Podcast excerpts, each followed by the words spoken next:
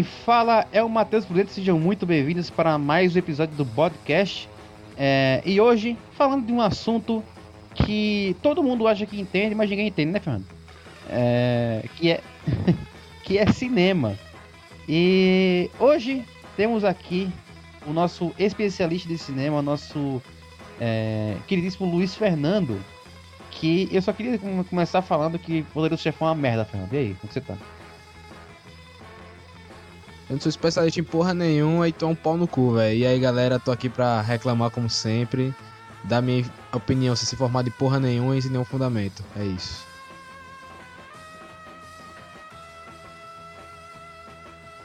É, falando em opinião sem fundamento, nós temos o especialista nisso daí, Igor Mingau. Caralho. tô brincando, Igor, tô brincando. Mas e aí, cara, como é que você tá? Velho, eu não tenho moral nenhuma falando sobre cinema com vocês, né? Porra. Bicho, vocês estão bem, velho. Valeu por estar escutando a gente em mais um episódio. E vocês não fazem ideia de quanto eu odeio, do quanto eu odeio falar sobre cinema com o Fernando. O cara é chato pra caralho, velho. Mas vamos lá, né? Mais um episódio. Uma, uma palavra aqui dos bastidores, tá ligado? Tá rolando porradaria do Igor e do Fernando pelo Daniel Kaluuya. Bicho, o Daniel Kaluuya atuou pra caralho, tanto em Corra quanto Judas e o Messias Negro, que é um filme do caralho, a gente vai falar sobre ele ainda. E o cara quer dizer que o cara não botou, pô, vai tomar no cu. Peixe morto do caralho. Racista. Pronto, fodeu. Como é que sou racista se você tem um amigo negro? Véi, mas o... eu concordo com o Igor, pô. Daniel Kaluuya atuou bem, atuou bem em, em, em Corra, tá ligado? E ele, ele atuou muito bem também no episódio de Black Mirror que ele participou também. Ele tava muito Sim, bem. Sim, verdade, verdade. Ótimo, ele faz o mesmo papel em todos os filmes, o negão que se fodem. Nossa, que cara bom. ah, mas o. Mas quando o, o, o, Johnny Depp faz o mesmo papel de ser um psicopata maluco do caralho, todo mundo aplaude, tá ligado? É. Eu não. Meu irmão cagaram na cama do cara, que moral ele tem, velho. mas aqui, galera, também temos. É, para todo episódio que a gente vai participar de cinema, de qualquer coisa, né? É, a gente convida ele. Vinícius Cursino ou O Cozinho. E aí, Vinícius, como é que você tá? E aí, galera, bom dia, boa tarde, boa noite para todos. E a Marvel está salvando o cinema. O Daniel Kaluuya faz um excelente personagem no Pantera Negra que ninguém nem sequer lembra o nome dele. Segue daí. Isso é verdade. Ele participou do Pantera Negra? Ele é o cara que tem um rinoceronte. Em resumo, é o personagem dele. Pô, não lembro. A galera na época, cara, Daniel Kaluuya tá na porra do MCU. O bicho tem um rinoceronte, foda-se, só isso. Vocês estão ligados é. que o Daniel Kaluuya tá em skins também, né? Ele é um negão lá. Tá Esse podcast sobre o Daniel Kaluuya tá ficando muito bom, velho. Tô gostando. Filho, Bora lá. Ele é um negão na vida dele, pô. Não é só no, no skins, não. Aí, aí tipo, é, o, o negócio dessa parada do, do Daniel Kaluuya e, tipo, todo ator negro é que a maioria, que a maioria dos atores, eles fazem esse, atores negros, eles fazem esse papel, esse tipo de papel, tá ligado? Então você pode puxar do lado do racismo, mas também pode puxar, tá. É, ou, dava, pra, dava você fazer pelo menos um ator, um, um cara que fosse negro bem sucedido, tá ligado? Mas não tem um. tem um. Já, já puxando essa parada da atuação aí, eu posso puxar um ator afro-americano que eu gosto pra caralho, gosto mesmo, e que faz um papel é, de representatividade no cinema que saiu agora há pouco, há pouco tempo, que é o Denzel Washington, e ele fez. Ele, o Denzel Washington que fez o Macbeth, no Tragedy of Macbeth da 24. Sim, o sim, cara, sim. tá ligado? É um, deveria ser um papel europeu de um cara branco, tá? E foi substituído pelo Denzel Washington, que é um ator do caralho, tá ligado? Mas eu vou dizer pra você de que qualquer obra de, é, entre qualquer obra, o, a tragédia de Macbeth é uma das mais propícias para você conseguir fazer uma representação independente de gênero, independente de qualquer de, de cor, porque até se você pegar o, eu acho que foi o Orson Welles, ele fez uma adaptação também de, de Macbeth e, tipo, ele recontextualizou para o presente. Eu posso estar falando besteira aqui, mas eu tenho quase certeza que é alguma coisa nessa linha de pensamento. E tipo, porque é uma história meio. Não seja temporal, mas é algo facilmente adaptável. Então, pegar um bom ator. No caso, o Denzel Washington. E eu ia falar do. Daquele cara lá, o John David é, Washington, que é o. Filho dele. O cara, o cara do Tenet, né? Filho dele também. É um cara que faz personagens bem-sucedidos. E ainda faz o infiltrado na clã também. Véi, tipo, o, a, parada, a parada assim é que, por exemplo, você pega o Will Smith. O Will Smith tem muito, muito papel bom, muito papel bom. Mas o papel que a galera mais, mais pega de famoso dele é o nego que se fode. Tá ligado? É doideira. É... Ninguém vai falar aqui do Jaden Smith, melhor ator do, de Hollywood. A moça mudando aquele menino, velho. Bicho, mas ó, antes de a gente começar, a gente já começou basicamente, mas tipo, antes de a gente começar, vamos lembrar vocês sempre de acessar lá nosso Instagram, arroba pbodcast, nosso Twitter, arroba castbod, meu notebook quebrou, voltou e o Fernando não mudou esta merda desse uso ainda. Tô esperando o dia. Joga devagar. Relaxa. Uma hora, uma hora acontece. Nosso Twitter, arroba castbod, também vai estar tá lá. É... Oi, Ei, mas esse nome, esse nome é muito ruim mesmo. A gente tem nosso Twitter em, algum, em, algum, em alguma descrição, coisa assim. Ah, não sei, não lembro. Foda-se. É, a gente vai colocar tudo na, todas as nossas redes sociais na descrição do, do, do, vídeo do YouTube. E vocês podem procurar no nosso canal no YouTube também. Podcast, podcast, pode procurar lá. Vamos tentar Primeiro, a. A principal rede que a gente usa para divulgar as nossas coisas é o Instagram, né? Então vai estar tá lá o Twitter também, caso tenha dúvida. Siga a gente no Instagram, lá você acha o Twitter e siga a gente no Twitter depois de achar nosso Instagram. Exatamente. É, é, façam. E se vocês quiserem também, cara, é, façam uma petição para que alguma empresa aleatória dê dinheiro pra gente pra gente conseguir fazer live. Que a gente quer fazer live também, mas não consegue. Se você é... tem uma empresa que quer patrocinar a gente, pô. Exatamente. Pra patrocinar a gente, dê dinheiro pra gente pra gente conseguir fazer live. Que é a coisa que a gente, a gente quer fazer. A gente começou o planejamento pra fazer, mas deu tudo errado. Então a gente hum. vai Vai tentar. Um dia ele consegue. É, mas enfim, vamos começar. É, mas tipo, já que a gente falou de, de algumas coisas de, de, de atuações, né? Que o nosso Vinícius acabou de chamar aqui de Daniel Kaluuya Cast. É, eu, eu queria né, começar com a, com a velha pergunta, né? O que é que faz um filme ser bom, né? Porque tem muitos, tem muitas coisas que, que muitos fatores de um filme tem é, que numa combinação geral faz o filme ser bom. Mas, por exemplo, a gente tem alguns filmes bons que não tem atuação boa. A gente tem umas, alguns filmes bons que não tem roteiro bom.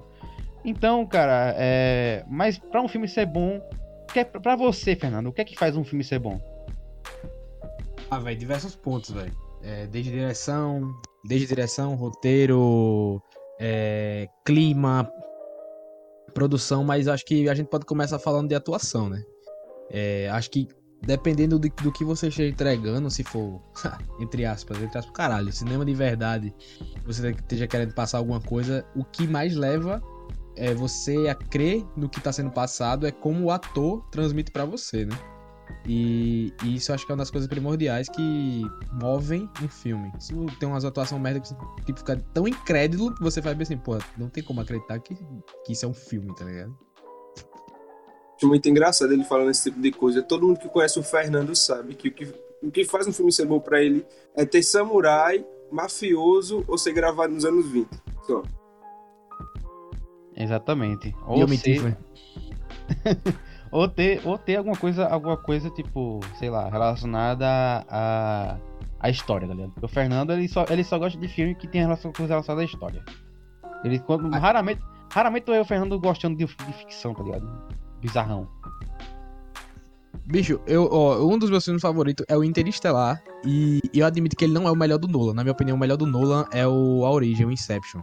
Só que eu gosto do, do tema ficção científica e como, gosto como a aventura no espaço é, tá ligado? Que eu gosto do coisa, mas um dos pontos, mais um ponto, que o que faz um filme ser bom, dependendo do que ele esteja passando, por exemplo, filmes baseados em fatos reais, entre aspas, que nem sempre é baseado em fatos reais, mas que quer transmitir um momento que, que esteja passando é ter os pés no chão, tá ligado? Independente de qualquer coisa. É, nossa, vamos transmitir uma, sei lá, uma sensação de tipo do pós-guerra, do durante a guerra, de um período histórico que, sei lá, índio se fudeu ou os caralho uma coisa que eu, eu toco muito da tecla é o porquê Peak Blinders ser tão ruim, na minha opinião, tá ligado? Porque ele se perde demais nos momentos históricos.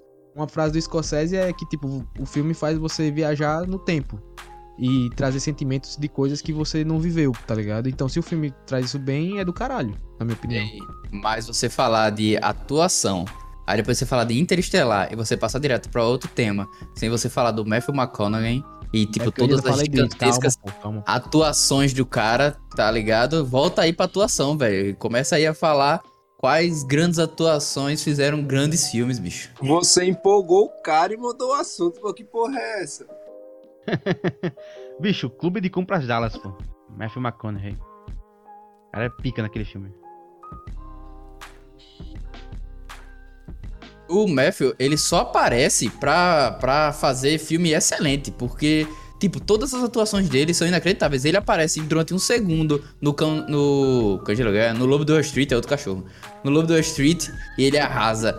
Ele aparece no, ele tem um, ele aparece em um, em um dos massacres da Serra Elétrica. Eu acho que é o sexto, é o quinto, é o quarto, uma parada assim. E, tipo, ele é irado, ele pirando completamente. Tipo, o cara é um ator com uma. Um, como é que se diz? Ele é bem amplo, assim, ele consegue fazer várias. Assim como ele também consegue fazer um personagem mais nihilista, um personagem mais vazio de sentimentos lá no True Detective. Tipo, mostra que o cara tem uma gama de atuações, não é aquele. Porque um grande problema que eu vejo no cinema é quando a pessoa vê vários filmes com o mesmo ator e parece que é o mesmo personagem em todos. E aí a pessoa consegue citar uns 10 facilmente. De Dwayne Johnson a Adam Sandler, a Jason Statham, a. a- também tem, tem mulheres nisso, tipo a Michelle Rodrigues, tá ligado? E tipo, é uma merda quando a pessoa vê esse tipo de filme porque tira bastante. Justo. Na minha humilde, eita, na minha humilde opinião, compartilho a mesma opinião que o Vinícius, porque uma parada que, que eu realmente acho interessante é quando o ator consegue ser esse camaleão, sabe? De interpretar diversos personagens e mudar completamente quando tá interpretando outro personagem de outro filme. Aí você pega um The Rock da vida, o Will Smith, apesar de o Will Smith conseguir fazer umas paradas diferentes às vezes, Aí você realmente, realmente se destaca quem consegue fazer diferente, pô. Mas é porque, mas é porque assim, né? Eu, eu acredito que o que o Will Smith, ele consegue, ele apesar de passar de sempre ter um um personagem parecido, tá ligado? Não é uma coisa culpa dele, tá ligado? O roteiro que a galera faz é pra ele, ele fazer aqui. Mas o, o Will Smith em si, ele é ele é genial, tá ligado? Ele consegue fazer a fazer até personagens que parecem ser semelhantes ser diferentes, tá ligado? Por pela atuação dele, né, Fernando? O... Só pra terminar o negócio do Matthew McConaughey, que eu fico puto em Interestelar, é que tem aquela atuação lá dele, que é a, a clássica que todo mundo conhece, ele assistindo os vídeos da família dele. Que você, porra, você sente. Você falar que, ah, eu não sinto porra nenhuma. Porra, você sente que, caralho, o cara realmente tá triste, você consegue se- aquela sensação, tá ligado? É, e eu fico puto ainda nesse filme, que é quando ele reencontra a filha, lá mais lá na frente. E o pau no cu do Christopher Nolan não deixa a gente ver a cena de reencontro, assim como foi a cena dele assistindo as fitas, tá ligado? Tipo, porra, eu queria 4 minutos de cena do Matthew Só só McConaughey falar mal do Nolan. encontrando com a porra da filha dele lá, conversando de porra, meu pai voltou e os dois lá, e ele chorando. Pô, Matthew McConaughey senta lá, porra, no negócio, eu voltei, agora eu vou atrás da Anne Hathaway. E vai embora, vai tomar no cu, porra, tá maluco? Bota o cara sentado no banquinho chorando, meu amigo, durante 4 minutos seguidos, não vou reclamar não, vai ser do caralho.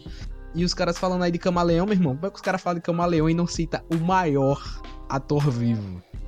Christian Bale. Vamos falar de Jared Eu Leto. sabia Ah, tá. que ele ia chegar lá. Aí dentro, mano, aí dentro, Vinícius. Ei, mas, mas rapidão. A, é, a gente tá falando do Christian Bale, mas uma vírgula antes, que foi um cara, porque a gente tá falando de atuação e tal. É, um cara que o filme é a atuação dele. Eu acho que. Eu tava pensando bastante sobre isso agora. O único filme, pra mim, que a atuação do cara é tudo, é um filme que o Christian Bale fica na sombra de outro. Eu vou deixar no ar aí pra você dar prosseguindo enquanto você fala, seu Christian Bale. Véi, mas. Pelo amor de Deus, o, um, um ator, a gente tá falando de ator camaleão. A gente não citou o o Jim Carrey também, pô. O Jim Carrey é um ator camaleão pra caralho. Né, o, o, o cara. É é o mesmo cara que fez aquele. ah, Dá pra ver, dá pra ver, por exemplo, num filme, aquele. O Todo Poderoso que ele faz, tá ligado? No mesmo filme ele consegue interpretar quase duas pessoas diferentes, pô. Eu não sei se o. Matheus tá brincando com a nossa cara, que o cara acabou Isso de é falar do é Christian. Bale e do Matthew McConaughey, e ele tá falando do Jim Carrey. Meu amigo, a Véi. gente tá falando de de verdade, eu achei que você ia falar do, Véi, do Robert De Niro. Véi, o Jim, Car o Jim Carrey, você, você tá achando que o Jim Carrey não é, não, não é um bom ator, Não, cara? não, não. Não, ele é pior um não é isso. Não. Mas, tipo assim, você não consegue citar 12 papéis de cara assim que o cara é sensacional, enquanto o Christian Bale a pessoa cita 20. Véi, o, o, o, o- a, galera, a galera fala, a galera fala do. do. do. do topo. O fã tá, tá falando merda aí do. Tá vendo, Igor? Tá, tá vendo que os caras é chato pra caralho, Igor? Tá vendo? Ó, É isso, bicho. pô, é isso que eu tô falando. eu Não, falei não, não, não, não, bicho, é dá. não. Não, Não o dá. véi. o véi, o todo, Jim poder- o todo poderoso, o todo poderoso, ele, ele faz praticamente duas pessoas diferentes do mesmo filme, pô. Rapidão, a gente tá fazendo podcast sobre o que faz o filme ser bom e, e a gente tá falando do Todo Poderoso, quando Véi. falando de atuação, velho. Alguém fala aí, será a teoria de tudo, uma coisa assim. Véi, a- a- meu Deus do céu, bicho. Eu, tô Bicho, falando, citar eu, não tô, assim. eu não tô falando, eu não tô falando que o Todo Poderoso é bom, eu tô falando basicamente que ele faz, um, ele faz duas pessoas diferentes no mesmo filme. Vocês dois estão sendo burro pra caralho. É isso, entendeu? Christian Bale faz duas pessoas diferentes do mesmo filme no Grande Truque. Segue daí, Fernando. Pronto. Acabou. Se- Bicho, se o E- e, citasse bicho, o Jim pelo amor, Carrey... pelo amor de Deus, é só, é só você, é só você ver, é só você ver, por exemplo, Brilho Eternamente Sem Lembranças. Pronto, se É. você tivesse citado isso e não o Todo-Poderoso, Mas, não, mas, eu, mas eu, tô, mas eu tô- não tô falando do filme ser bom, rapaz. Eu tô falando do, do ator ser bom, ele, ele ser camaleão. Ele tá falando do ator camaleão. filme, tá falando-. Cala a boca você também. Pera aí, deixa eu falar. A gente tá falando de filme aqui que o cara, que o cara é ator camaleão. Falou, eu não tô falando que o filme é bom, não tô falando que o filme é do caralho, tô falando. Ele interpreta duas pessoas diferentes no mesmo filme. Ele interpreta duas pessoas diferentes no mesmo filme. E aí isso é ser camaleão pra caralho. Do mesmo. É o mesmo. Você tá, você entendendo que o Jim Carrey é o mesmo cara que interpreta. Aquele cara do. Esqueci o nome da filha da puta agora também. Do. Do Brilho Eternamente Sem Lembrança. E é o mesmo cara que interpretou esse Ventura, porra. Tá Rapidão. ligado? Bota aí no Google, ator camaleão, o nome aparece o nome do Christian Bale, velho. Vamos, vamos falar do Christian Bale, por favor. Para de falar do Jim Carrey. Isso é verdade, isso é verdade. Christian Bale, Christian Bale é um dos meus favoritos também, pô. Mas o. o cara, o. Mas Jim Carrey é muito acho, sério, aí. acho que a atuação. Acho que a atuação do, do, do Christian Bale, o maquinista, é muito foda, velho, aquele filme também. É, e tipo, uma, uma, forma, uma forma de você ver como o Jim Carrey ele se adapta muito bem é a, a forma que ele consegue fazer aquele. O, o sotaque diferente, tá ligado? Ele pega um sotaque to- totalmente diferente. O sotaque que ele faz no Batman é um sotaque totalmente diferente do que ele, do sotaque que ele fez, por exemplo, o Ford vs Ferrari, que ele fez agora com, com o Matt Damon. E tipo, o sotaque. Como é o nome daquele, daquele filme que ele interpreta o velho o fudido lá? Um deles, o Vice. Vice, isso. É. Então, tipo, é. A. O velho fudido, o cara morreu, não foi, velho? Bichinho. Eu falando que ele é fudido. É. Aquele, o, o sotaque que ele faz também é muito diferente, tá ligado? Então. Diferentes tipos de sotaque também. Tipo, faz um. Faz um é, é uma coisa de transformar o personagem em ser diferente, tá ligado? É uma coisa que não- muita gente não faz. No, no- Ele faz um cara meio estranho naquele A Grande Aposta também, o maluco que foi mexendo no computador no início do filme, que ele tem, ele meio que, não sei se ele tem um olho de vidro ou alguma coisa do tipo, a, vi- a visão dele é meio estranha.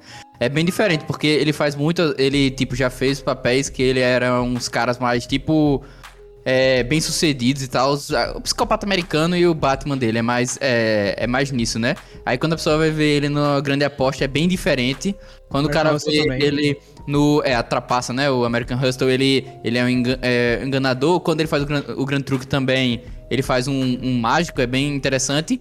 E é, obviamente, como qualquer bom ator que se preze, ele vai fazer a participação dele na Marvel como o deus assassino e tal. Uma parada que o Vinícius tinha falado atrás, mas o Matheus começou a falar do Jim Carrey e cortou. É que o mesmo Christian Bale sendo um, um- um ator foda, tem um, ator, tem um filme que ele ficou na sombra de outro ator, que foi o Batman Cavaleiro das Trevas, que ele ficou na sombra do, do Heath Ledger, tá ligado? Que... Ah, mas aí era- do caralho. Inevitável. Ali o... É, vários filmes brilham por vários motivos, mas o, esse filme ele brilha por causa dessa da atuação. A atuação do Heath Ledger é um negócio inacreditável, velho. Toda a cena, tipo assim, não é aquele negócio que você tá vendo o filme, aí aparece o vilão, a cena é boa e tal, mas a outra é melhor. Não, todas as cenas dele são boas. A cena que ele chega na reunião da máfia, é, que é de dia e tal, e ele tá com um colete cheio de granada, é genial que ele fala que vai fazer uma mágica. E, e, tipo, tem. E tem várias minúcias também que ele, que ele faz, tipo, ficar lambendo a cicatriz ou a voz. É muito boa a atuação do, do Coringa do Heath Ledger. O... o Heath Ledger só ganhou o Oscar porque ele morreu, velho. Só queria... Calma, brincadeira. Sabia que tem muita gente que não gosta do, do, do Batman do Nolan? Só queria dizer isso aí pra quando a gente chegar no, no quesito de direção e roteiro. Não, Véi, mas é... fale, fale. Véi, mas tipo, o Heath Ledger é o seguinte, tá ligado? Ele. Eu, eu não tô falando, eu não tô falando que, o, que o, o Mel Gibson é um ator melhor que o Christian Bale, tá ligado? Mas, tipo, o, o Mel Gibson ele tem presença, tá ligado? Ele, quando, quando você bota o cara pra ser o protagonista, ele vai ser o protagonista, tá ligado? Então, por exemplo, é, um, um, um dos únicos caras que, que conseguiu tirar o protagonismo, assim, do, do, do Mel Gibson foi o Heath Ledger, pô, naquele filme, acho que é O Patriota o nome do filme. É, e, tipo, o Heath Ledger, ele é o melhor ator daquele, daquele filme porque ele é genial, tá ligado? Ele Sim, é realmente esse genial. filme ele tem um problema de roteiro, porque o patriota do filme é o Heath Ledger, não é o, o É. Mel Gibson. Por mais que o Mel Gibson seja tecnicamente o protagonista do filme. Tem esse problema, o peso do personagem do Heath Ledger é muito melhor do que o peso do, do, do Mel Gibson. Recomendo esse, ver esse filme pra ver, pra analisar isso aí, quem não viu. Véi, e tipo, é, é, é, é um filme daquele, daquele estilo americano mesmo, tá ligado? De, de, de, de ser muito nacionalista e tudo mais. Mas, tipo, é, em qualquer filme, tá ligado? Que você vê do Mel Gibson, o Mel Gibson, ele, ele, ele, ele aparece na tela, ele, ele dá o protagonismo, tá ligado? Ele, ele não é um ator, tipo, genial, mas ele é presença, tá ligado? Você Ele entrega, ele no- entrega. A presença dele entrega um, um bom personagem, normalmente, eu concordo com você. Até mesmo nos sinais, que eu acho que ele é um filme que ele é um pouco mais mal dirigido e tal. Ele não conseguiu interpretar bem o personagem. Ainda assim, comparando com, com outras atuações que tem no próprio filme, a dele é muito boa. Mas vamos deixar claro, né? Ninguém tá falando aqui que o Gibson é todo caralho, né? Não, se a pessoa for pegar os maiores 50 atores, o Mel Gibson não entra, velho. Nem. Com Ferrando. certeza não. Acho que se arriscar nem os 100 melhores atores, ele, ele entra, tá ligado? Tipo assim, é você pegar o primeiro filme dele, ele não, não é. Não foi. desbancou por causa do. Se você pegar assim, comparar o Mel Gibson com o Robert De Niro, o Robert De Niro mata O o. Robert De Niro é o Popó, o Gibson é o Whindersson. É, exatamente. Não, Véi. o Mel Gibson é o tiro lipa, bicho.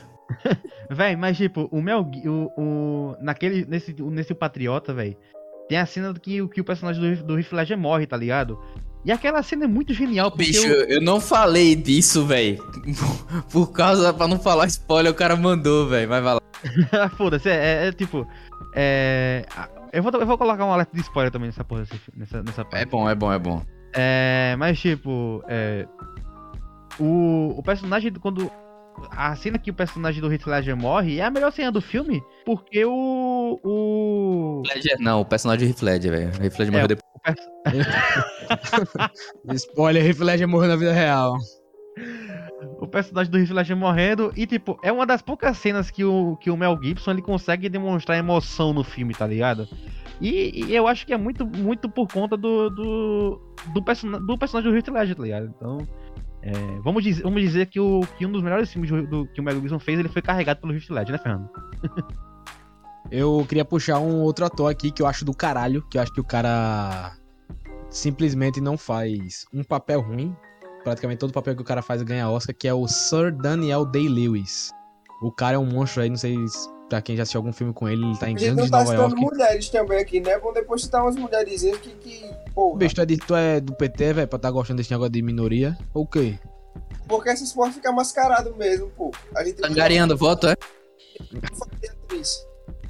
Tá, mas quem quiser assistir, é- quem queria citar aí o Sir Daniel Day-Lewis, pra quem eu acho que ninguém nunca assistiu, não assistiu um filme dele, tá em Gangue de Nova York, There Will Be Blood, o My Left Foot. O cara Faz é. o Lincoln também, ele faz o último Faz dos o. Moicanos. Tipo, ele é, pica. ele é um excelente ator. E ele é um ator do método, né? Tem esse detalhe também. Ele meio que passou três anos sendo sapateiro, tá ligado? Pra, pra interpretar um personagem que era envolvido com esse tipo de coisa. Ele é meio louco nessa, nesses Ei, esquemas. O último, o Jared último dos Leto aí Moicanos é um também. filme- o último dos Moicanos é um filme ruim. É ruim aquele filme. Mas o, a atuação dele é muito boa, velho. Puta que pariu. Realmente é muito boa. Mas o filme em si é ruim. Pra caralho. E a galera paga, paga um, paga um pau pra esse só, só uma cortadazinha. É que eu lembrei agora, a gente tá falando sobre o Coringa. Esse tem o Jared Leto rapidinho. E sobre a maldição do Coringa, vocês realmente acham que essa porra é real ou é só bagunça da cabeça de Hollywood? Tipo, Audição do Coringa? Que é isso, pelo amor de Jesus Cristo? tu, tu nunca ouviu falar? Que os atores ficam meio, meio maluco? Não só meio malucos, mas acontecem umas paradas sinistras com, com eles ou com a família deles que atuam como Coringa, tá ligado? Sabe, isso é muito mídia, velho. É muito relativo isso. O Jack Nicholson tá aí, velho. Não, ele Teu tá cu, vivo, cara mas tá rolou louco. umas paradas bizarras com ele na época, porque ele tava interpretando o Coringa. Ah, tem como não, o Joaquim Phoenix já era doido antes. Ei, Alô? mas eu eu até. eu até... Galera citou citou o Jared Leto. O Jared Leto tem uma atuação boa que é do Clube de Bruxelas, que ele tá com Não, o ele não tem só uma atuação boa, não, filho. Tem o Snyder Cut também. Tem Ele duas. só tem uma atuação ruim, que é o como Coringa, né? Mas não é culpa dele. Não, e como É. o próprio Jared Leto também. É uma péssima atuação. A atuação, a atuação dele em, em Clube de Bruxelas é muito boa, velho. Já assistiram esse filme, vocês? Já, já, já. Ainda não, mas Já. já vi uns shorts do Jar- Jared como o personagem dele lá. Eu ia falar, o Vinícius falou é Mary Streep. É, ela é a maior atriz viva. Cons- Peraí, isso Mary. Streep ou. Como é o nome da. da Fernanda Montenegro. Não, não. É não sei o que Davis, pô, esqueci o nome dela. Street Fighter. Viola, Viola, Viola Davis. Davis. A Viola Davis. Eu acho a Viola Davis 10 vezes mais atriz do que a Meryl Streep. Pronto, chegou a lacração, começou. Não, mas é, é- não, mas é muito complicado. A Viola Davis realmente ela, ela é uma excelente atriz, mas eu não sei se ela, se ela passa tipo assim personagens tão diferentes em tantos filmes, tá entendendo? Porque tipo assim, é, qual é o grande problema? Quando você olha pro personagem atual, você, tipo, vai, você vai ver Esquadrão Suicida e você lembra de outro personagem da Viola Davis. Você vai, você vai ver Os Suspeitos e lembra dela no As Viúvas, sei lá. É, a Meryl Streep não é assim, velho. A pessoa assistindo ela agora, nesse Não Olhe Pra Cima como presidenta, eu acredito que, que é uma excelente atuação dela. Um Bolsonaro personagem, mulher.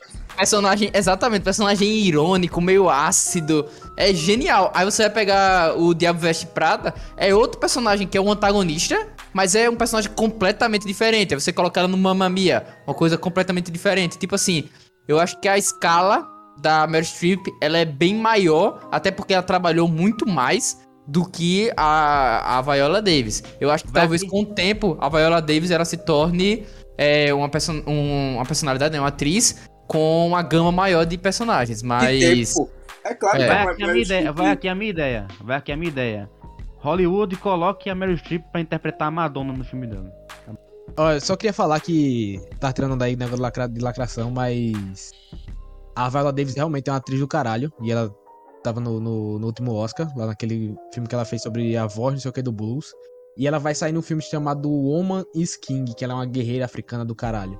E uma parada que eu queria muito ver é a Viola Davis fora desse papel. Ela tem, acho que é aquele As Viúvas que o Vinícius citou aí, que tipo, ela faz um papel de uma viúva tal, e os caralho. E sobre essa parada de, tipo, tirar o ator da bolha e você ter o ator sempre na mesma coisa, na mesma coisa, é você tirar um pouquinho disso. Tipo, por exemplo, a Viola Davis vai interpretar uma guerreira africana, é, beleza, ela é uma mulher negra, que tem representatividade e os caralho. Porra, foda. Mas que tal a gente uma vez ou outra, ou quase sempre, mudar esse contexto, tá ligado? De que, tipo, ela pode ser uma mulher bem sucedida e tal. Tipo, a Amanda Waller é uma personagem afro-americana, interpretada pela Viola Davis foda pra caralho. Mas vamos botar ela em outros contextos que, tipo, não sejam só sobre isso. Aí a gente vai ver qual o nível de atuação da pessoa, como é que ela vai fazer. Como Mas é justamente sobre isso que, que, que os atores de cor lutam, pô. Só que Hollywood não permite. Tá permitindo agora e tá no, no começo, tá ligado? Porra, pode citar aí lacração, você tá, tá querendo lacrar. Não, porra, isso é, é a realidade, tá ligado? Atores pretos só servem pra interpretar escravo, pô. E a realidade não vai mudar agora, tá ligado? É, a Meryl Streep, a Meryl Streep tem, só concluir, Matheus. É, tem mais espaço, tem mais espaço pra interpretar personagens diferentes. Porque, véi, questão da cor, tá ligado? Ela teve mais, mais como é que eu posso dizer? Liberdade pra querer fazer o que ela queria fazer. A Viola Davis teve que aceitar os papéis que estavam chamando ela. E não só isso, ô- ô- qualquer personagem de mulher, pô. Personagem de mulher, ela sempre teve que fazer o personagem da, da princesinha, tá ligado? Muito. A Anne Hathaway, pô, tá ligado? Muito, uma, uma bela de uma atriz e nunca fez um, nunca fez um papel tipo, gigantesco, tá ligado? Porque ela nunca teve, nunca teve a chance também. É, mas enfim. Seguindo aqui com, com o podcast, eu queria, queria só citar uma, uma atriz assim que a, que a galera não, não cita muito porque. Não sei porquê. Tá, É que, mas é, eu acho que ela tá, tá, tá se destacando bastante. E a Melissa McCarthy também. Fez aquele filme é, Can You Forgive Me, né? Acho que foi 2016, uma coisa assim. E é um ela fez um, um, ótimo filme de drama, sendo que ela era uma atriz, uma atriz de, de, de, comédia. E ela fez um ótimo filme de drama, que foi aquele Can You Forgive Me. E eu, eu acho que também, se eu não me engano, ela participou de Vice também, eu não lembro. Vou até dar uma olhada aqui. Mas é, pra, pra gente passar assim, que a gente, a gente vai citar mais, mais coisas, né? Sem, sem explicar, sem nada. Só falem quem é o, meu, quem é o ator favorito de vocês, sem explicar sem nada. Fernando, você primeiro. Christian Bale e o Robert De Niro. Vinícius, você? Al Pacino. Igor? Não sei, velho. Nunca perguntei. Daniel Kaluuya. Daniel Kaluuya. e o do Matheus, todo mundo sabe que é o Jim Carrey. Não, não. Meu ator favorito é o James McAvoy. É... Mas, tipo... não sei, velho. Nunca isso, enfim. Pula, me pula aí. Agora um, é... personagem, um ator que todo mundo odeia. Cada um cita um, ator que considera ruim. Eu vou começar aqui com o Keanu Reeves, que é um ator ruim que tem excelentes papéis. Isso é inacreditável. Junto com o Henry Cavill também. Mark Ruffalo, o, o, o inimigo da expressão. Ei, é. mas é atores ruins ou que eu não gosto? É, o que você não gosta é o um que ator é ruim. Um ator Não, eu gosto ah, do ruim. Keanu Reeves, gosto do Henry Cavill. Mas eu sei que ele, que ele é. Ambos são ruins. Só que eles pegam personagens inexpressivos e conseguem atuar de boa. Ah, eu sou o contrário com o Andrew Garfield. Eu acho ele foda e não gosto dele, velho. E aí, aí, e tu, Igor? Eu, sei lá, velho. Eu gosto muito do The Rock, mas eu acho. Caralho, pô. Ele poderia fazer mais, velho. Demais, demais, demais tô falando de, de, ator ruim, eu tenho uma obrigação contratual de falar do Mark Wahlberg. O Mark Wahlberg é um dos piores atores vivos. E ele somente atuou bem em uma situação que foi sendo dirigido pelo Martin Scorsese. Mas Os aí até um pedaço de bosta atua bem sendo dirigido pelo Martin Scorsese. Mas, tipo, o Fernando já citou, né, do, do, do que faz um filme ser bom para ele, né? Ô, Vinícius, o que é que faz um filme ser bom pra você? Pra mim, o que importa bastante é o roteiro, porque meio que se o roteiro ele for ruim, acabou-se. Se ele for médio, ainda dá para sobreviver. E se ele for bom, mesmo que a direção às vezes tenha falhas, ou a produção tenha falhas, ou até a atuação seja meio ruinzinho, se a história que tá sendo contada é boa, dá pra pessoa assistir até o final com certa tranquilidade.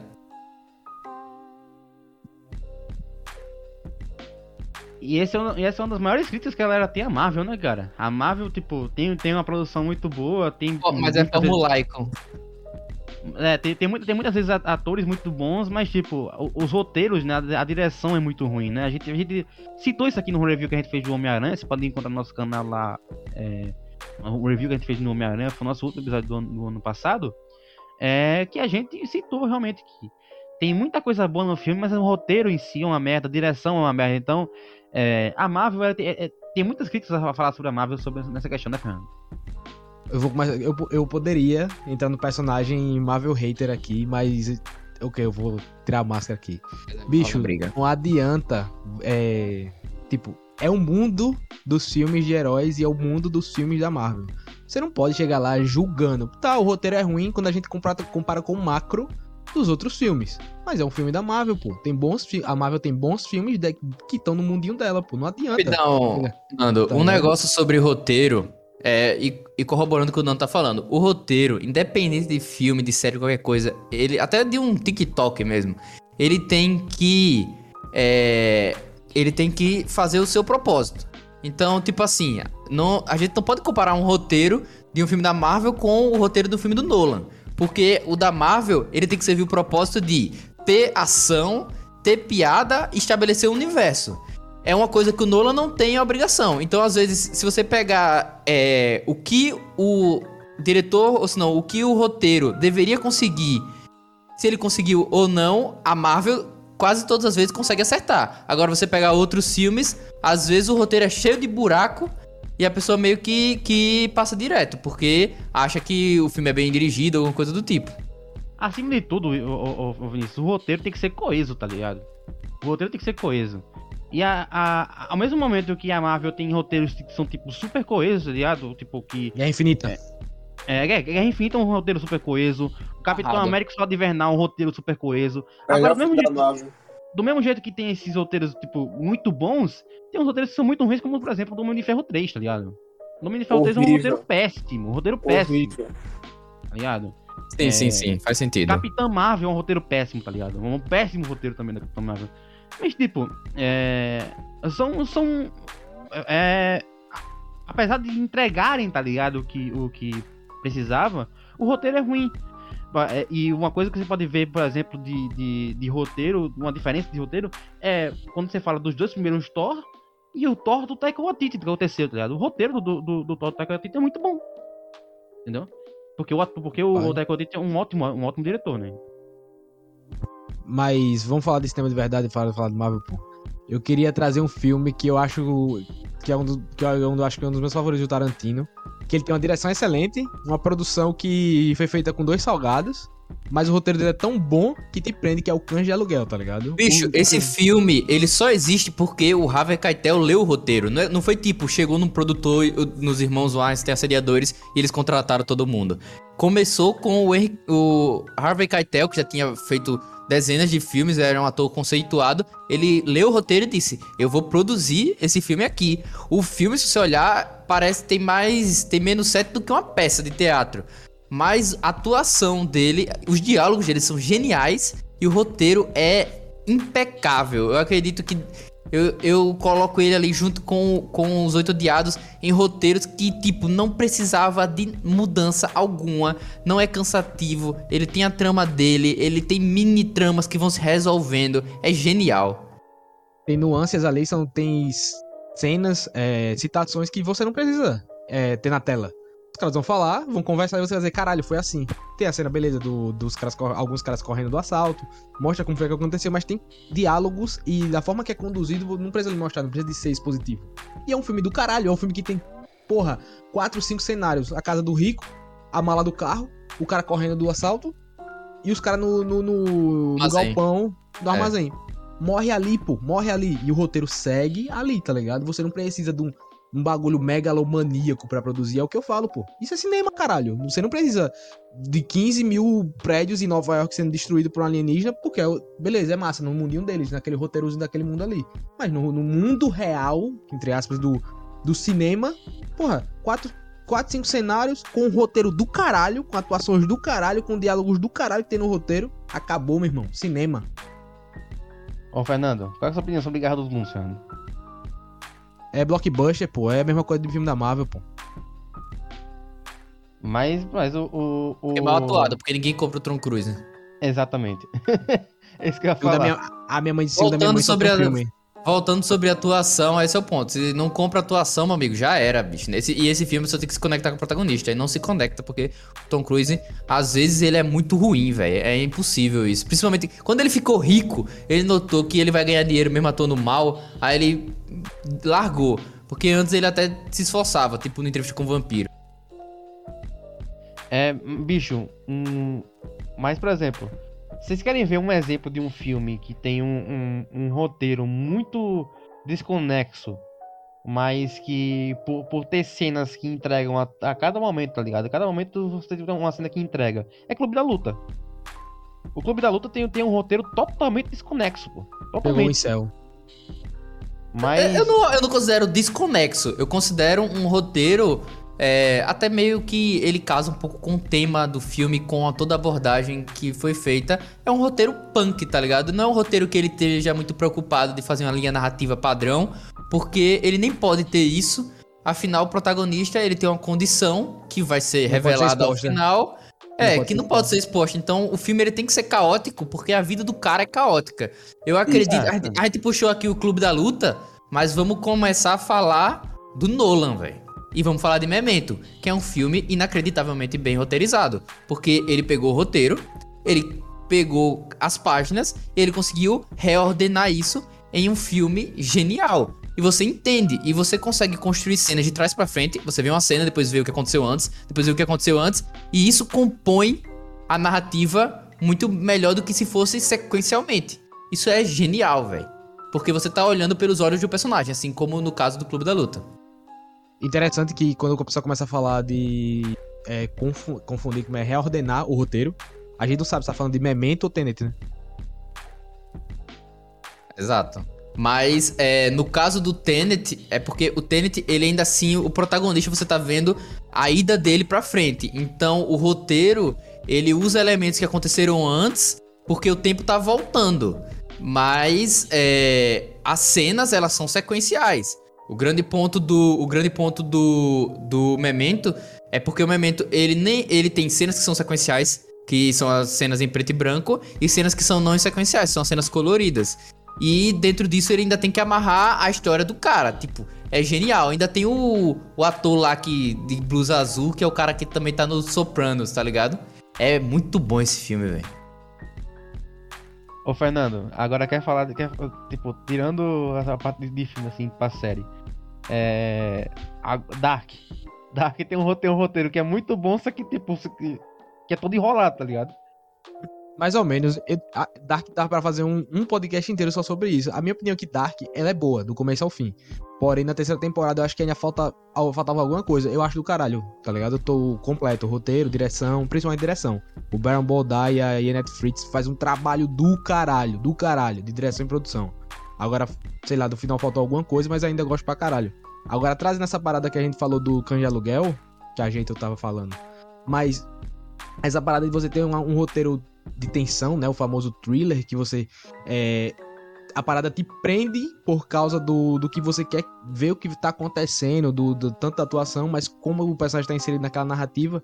E eu consigo citar o, o como o Vinícius falou, Os Oito Odiados, mas eu queria um filme assim mais recente, entre aspas, que dá, é mais aberto, porque Os Oito Odiados realmente é meio denso pra quem não é acostumado. Que é o Infiltrados na Clã, que tem o John David Washington Jr. Porra, caralho, o Spike Lee, não sei se ele foi ele que assinou o roteiro, mas aquele filme tem um roteiro muito bom, velho. Muito bom. Na moral, quem nunca assistiu Infiltrados na Clã, pode assistir. É Que roteiro amarrado bom, velho. Não, vocês estavam citando aí, tipo, aí o Fernando acabou de citar um filme mais recente. A gente poderia chegar para um lado de. Que a gente tá chegando no lance do sistema de streaming agora e muitos desses sistemas já estão produzindo filmes. E a gente tem como exemplo a Netflix que já tá há mais tempo. E a Netflix é. como é? Experiente em fazer filme bosta. Só que às vezes saem uns filmezinhos realmente muito, muito bons. É, eu queria que a gente falasse um pouco sobre isso, pô. Filmes da Netflix ou de outros sistemas de streamings que tem uma boa direção. Mas é roteiro, pô. Tá no roteiro? Não tá na É, direção? não? roteiro, é roteiro, pô. é roteiro, pô. É historinha ainda. É escrita. Não, vocês estavam falando agora mesmo do Scorsese, do Tarantino, do Caralho A4, velho. É que mas tá? é os caras que escrevem, pô. É, exatamente, é roteiro dos caras. É porque são filmes com que é, muito bem. por isso que é tão bom. Muito, muito bem, muito bem é, roteirizados. Mas se for pra falar de um filme da Netflix é, bem roteirizado, eu acredito que é o Diabo de Cada Dia. Tem um roteiro muito bom. Sim. Tipo, um roteiro bem, bem fechado, assim. Na verdade, o, o, o, o roteiro do Diabo de Cada Dia, ele é um estilo de roteiro muito interessante, porque ele tem histórias pequenas que compõem uma história maior e faz um filme ser bom na sua totalidade, junto com atuações e outras coisas, mas o roteiro dele é bem interessante se acompanhar. É um daqueles roteiros você começa a ver o filme, você vai querendo ver a- o prosseguimento daquela história em cada cena. É, eu acho que isso forma um bom roteiro, o que é coisa rara na Netflix, eu vou dizer. Eu concordo completamente é, que, que a Netflix, o problema dela essencialmente é roteiro. Porque produção, assim, nem sempre a produção peca ou atuações são boas, mas normalmente roteiro, os roteiros são muito ruins. Tipo aquele Power, por exemplo, que é péssimo. Porque, e só o roteiro mesmo, porque as atuações e a direção são boas. Ô, ô Vinícius, é, tu citou a parada do, do Clube da Luta ter um roteiro que, que é ser daquele jeito. Lembrou um filme da Netflix, cara, que eu, que eu assisti. Que é um filme daqueles da Netflix normalmente, que eles começam a inventar um monte de merda, tá ligado? Que é o filme chamado A Chegada, pô. Que tipo, eu achei. é, apesar de achar um filme, o filme em si bem, bem mais ou menos, o roteiro é bem interessante, cara, porque é, eles têm, eles têm muito muito cuidado, tá ligado? De, de, de não revelar, tá ligado? Qual é o plot final do filme. Pelo. Peraí, a de- chegada do alienígena. Sim. Eu, acho que esse filme não é o original. Denis Villeneuve, velho. Tá Ele não é doido, original velho. Netflix, não. Ele é. Mas, mas é um filme muito bom. E o roteiro dele é muito bom mesmo. Independente Roteiro fraco do teu boga, Matheus. Oxi, ele não tinha falado. Eu não tava falando que o roteiro era bom. Não, o, Quando o chegada não, roteiro. é, não é aquele filme com a mina do, do, do- do Encantado, não é? É a Amy Adams, pô. a Amy É, Adams. do é caralho, essa é mesmo. Caraca, olha onde ele veio buscar. Eu achei, eu achei um filme, sinceramente, eu, eu achei um filme, tipo, muito, muito, é... é, Eu achei que ele tem um filme, ele é muito cuidadoso, tá ligado? Com, com, com a história dele, tá ligado? Mas é o mínimo, né? Se o filme quer Sim, sim. lançar um plot forte, pô, ele tem que saber guardar o plot. Sim, sim, e, e ele- eu, acho, eu acho que isso, que isso que faz o filme, o, o- que faz o filme ser bom, tá ligado? Tipo, o filme, o, o- o- a direção em si eu não gostei, tá ligado? Eu não, gostei da direção do filme. É, mas, por exemplo, O que, é que esse cara tá falando, Nando? mas, por exemplo, quando, Ô, quando bicho, você... ô, bicho, tu, tu bate na tua mãe em casa, velho. Quando você, quando do você tipo, escreve, velho. quando você Todos os um tópicos roteiro, o Matheus vai mandar uma aleatoriedade. Segue, segue, segue. Desculpa aí. um roteiro Sua com, opinião. com, com ro- tipo, com um roteiro bem bom, tá ligado? Porque, tipo, eu, eu... Tem muito filme na Netflix que entrega muito, muito do, do plot antes de acabar, tá ligado? E eu acho que isso foi um problema, foi um problema, por exemplo, é, naquele filme, não esqueci o nome daquele filme, aquele filme das pessoas vendadas. Qual o nome daquele filme? Bird Bird Box. Bird Box. Tipo, eu achei que eu acho que, que, que entregaram demais, tá ligado? No filme logo no começo, Sim, tá sim. Mas é porque o Bird Box é porque a Netflix tem muito de um, de um, de um esquema, uma tática de negócio de ver outra produção e mandar fazer as coisas na pressa. Então, eles viram Lugar Silencioso e compraram os direitos de fazer o livro do Bird Box como filme. E aí fizeram. Aí é sempre. Vocês vão notar que é, tem toda uma dinâmica meio genérica em cima disso. Então, eles pegaram uma atriz famosa, pegaram um roteiro pronto e fizeram é, esse filme. Eles fizeram a mesma coisa quando saiu The Boys. Lançaram o Power. Pegaram dois atores famosos, botaram no filme, um roteiro lixo. Tipo, sempre a rata da Netflix vai ser em roteiro, porque eles estão tentando meio que seguir a linha de outro, de outro filme. Isso é, é- é, né, de forma de negócio é excelente, de forma artística é uma bosta. Agora, só me estendendo mais um pouquinho, pra gente não perder o que o Igor falou de falar de filmes do, da Netflix com roteiro bons. A gente pode citar o Dois Papas, é muito bom, com bastante Muito bom, diálogos bom. excelentes. Tem o Sete de Chicago também, que é muito bom, um Ó, filme não, de... esse filme, esse filme é excelente, cara. Esse Um é filme de tribunal o, o também. Sacha Baron Cohen, né? Já- Mas, se eu Exatamente. não me engano, The Irishman também foi produzido pela Netflix. Exato. É, The Irishman, mas aí a gente tá falando filme de Scorsese e a gente não pode nem precisar nem falar. É bom. Véi, É, tem, né, muita, velho? tem muita coisa, tem muita coisa que, tipo, a galera tem preconceito, tá ligado? E uma das coisas que a galera tem preconceito com esse, com esse negócio do set de. Chicago é porque é porque é um filme, é porque é um filme que é totalmente, tipo, no tribunal, tá ligado? Filme Então, a de galera hippie. tinha preconceito de, de, de achar que seria chato e tudo mais, mas o filme ele traz muita cena impactante, tá ligado? Aquela cena que tem um- aquele personagem negro que lá, lá que eu até esqueci o nome do. do- Ele é do- totalmente amarrado e tal. Ele é Sim, feito pelo cara- cara, que faz a- o, o Arraia Negra no filme do Aquaman. Sim, É o Daniel cara, Kaluuya. Cara, é, um, é uma cena muito impactante, tá ligado? Então, tipo, é, você tira você tira muito o, o aquela parada do tribunal, tá ligado? Você tira muito o filme do tribunal, apesar de ser do tribunal, você tira muito do tribunal pra puxar sim. pra outras coisas, né? Então acho que isso é muito interessante de, de falar do filme. É, e também tem de bom roteiro da Netflix. É, é, esse é o ponto. O, de- o da Netflix a pessoa pode realmente apontar. Tem o, a história de um casamento também, que é excelente o roteiro daquele filme. É, porque ele fala consegui sobre.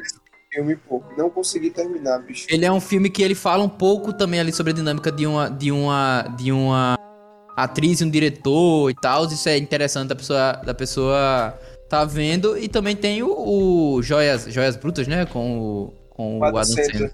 Sim, sim. Também é eu, sou, eu, sou, eu, roteiro sou da turma, eu sou da turma do. Eu sou da turma do, do Will, cara. Não gostei história do casamento, mas Fernando, fala aí.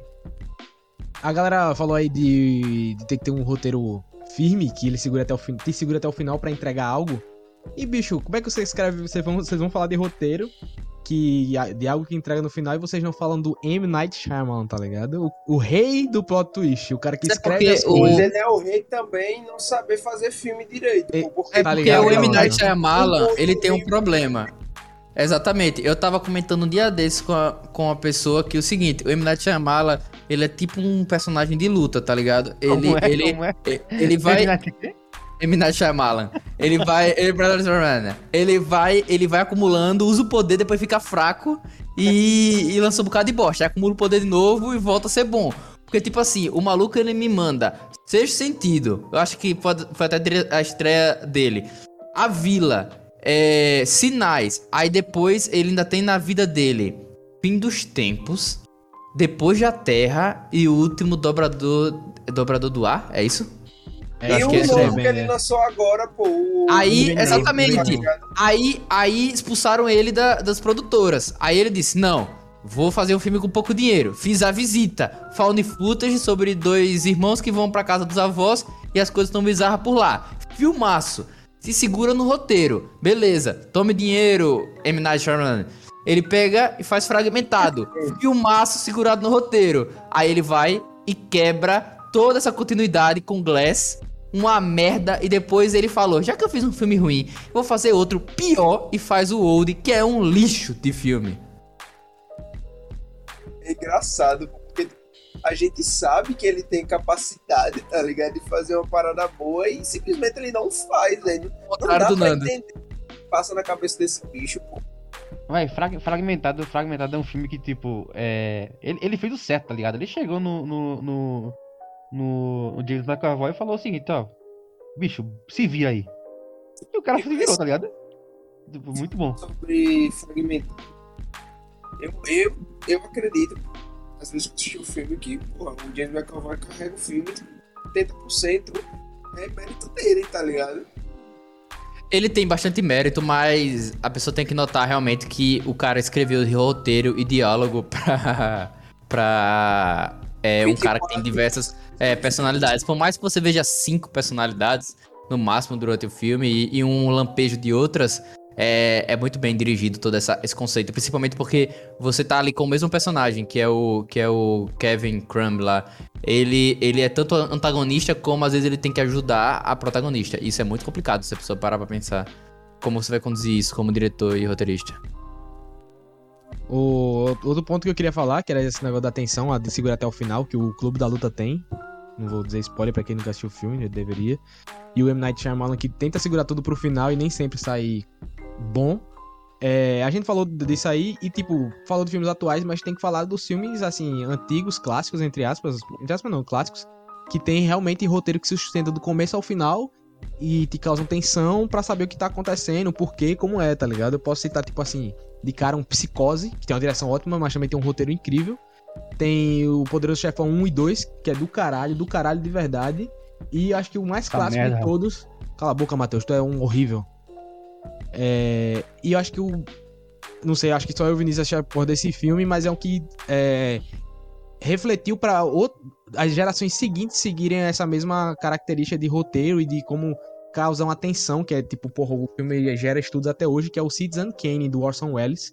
Que é, porra, é um filme. Eu, eu tenho, eu tenho uma. caralho, pô. Esse Caralho. filme, esse filme, ele é genial, tá ligado? Você falou do Psicose e, tipo assim, você começou a citar as outras coisas. E eu fiquei, bicho, qual que é o filme que vai superar o Psicose? E o Cidadão Kane, ele consegue, velho. Porque, tipo, diferente do Psicose, que no meio do caminho você tem a morte da protagonista, né? Todo mundo sabe disso, a cena mais famosa do cinema, a cena do chuveiro. E aí, e aí você se segura no, na poltrona pensando, sim, e agora? Do contrário, acontece no, no, no Cidadão Kane, onde no primeiro momento do filme você escuta o Rosebud, a última frase, a última palavra citada pelo, pelo Foster. Foster Kane? É, é o nome dele? Kane, é o É. Foster Kane. Você escuta essa palavra e esse é o filme. Por que ele falou essa palavra? E aí, você querendo descobrir esse mistério, você pula pra outro filme que é um filme de estudo de personagem genial. Então, é, é tipo assim, ah, filme preto e branco. É um filme dos anos 40. Não tem conversa. É do Orson Welles, um dos caras mais importantes da história da comunicação moderna.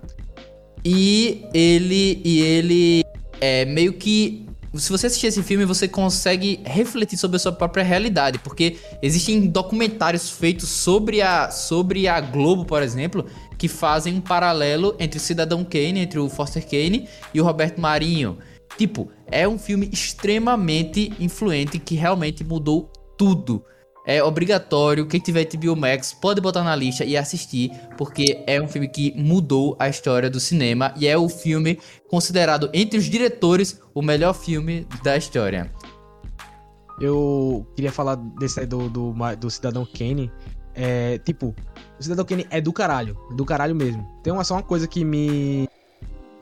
que me incomoda, entre aspas, que é o, o lance da Rose Band. Eu não vou falar aqui que é spoiler, né?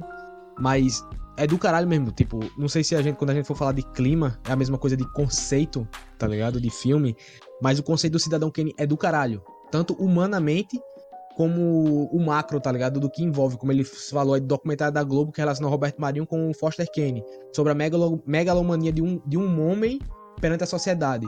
Para quem não sabe, o Orson Welles foi acusado de ser um comunista nos Estados Unidos durante depois do pós-guerra por causa de Cidadão Kane, porque ele criticava essa parada, tá ligado? Do capitalismo exa exacerbado do de que você tem que ser um consumidor fudido e no meio você fica solitário sem porra nenhuma. E a galera, tipo, o governo americano acusou o Orson Welles de ser um comunista infiltrado lá, ligado?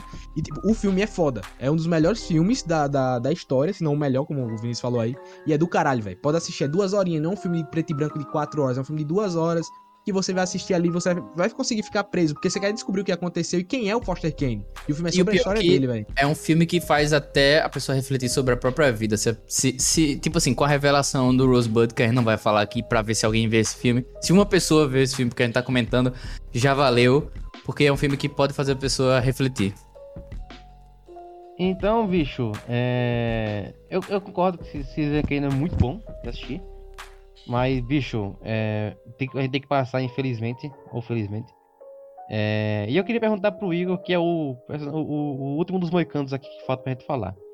É, Igor, pra você, o que é importante pra ser um próprio filme ser bom? Bicho, eu acho que a principal coisa pra um, um filme ser interessante, caralho, velho, a gente tá fazendo isso aqui fofo. Vamos lá, de novo. Um, dois. Tô, tô com muito sono, releve, velho. Um, dois, três e. Véi, a principal coisa que eu acho que faz um. o, filme ser, ser foda, velho, é a direção. O, os caras já estavam citando aí Tarantino, Scorsese em relação a, a roteiro, mas porra, a gente não pode deixar de falar da forma que os caras dirigem o filme também, né? Que é indispensável.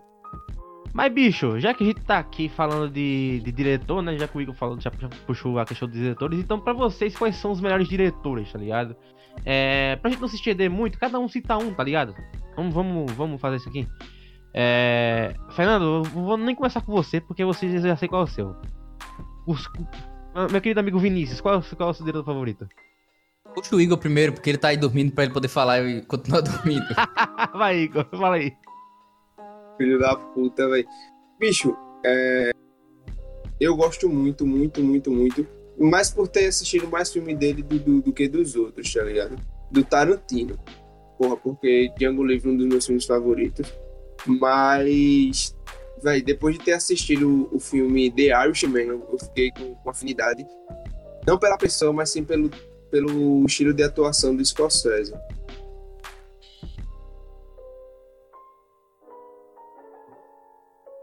Você falou é, do Tarantino e depois falou The Irishman. Eu fiquei, rapaz, será que esse bicho tá dizendo que o The Irishman foi dirigido não, Tarantino? Não, eu, fal eu falei que o The Irishman era do, do Scorsese. Pô, ah, eu tô tá, tá, tá, tá, tá. Mas realmente, o Martin Scorsese, quando se fala o melhor diretor, tipo, é quase impossível não colocar ele na lista.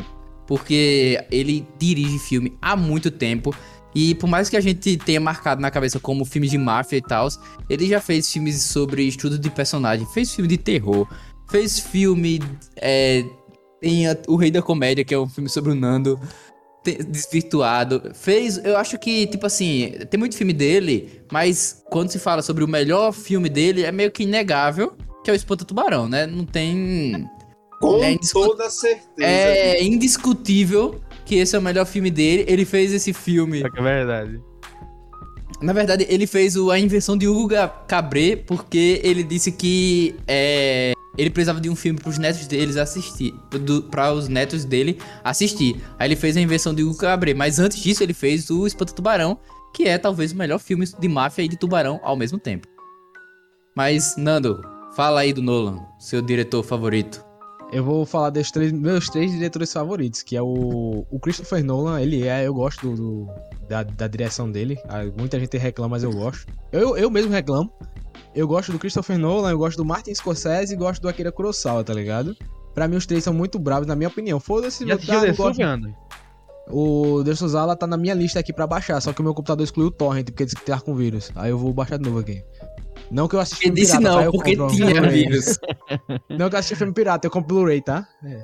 Mas eu assisti dessas lá ainda esse ano. Eu quero assistir Sim, Harakiri mas- do Kobayashi.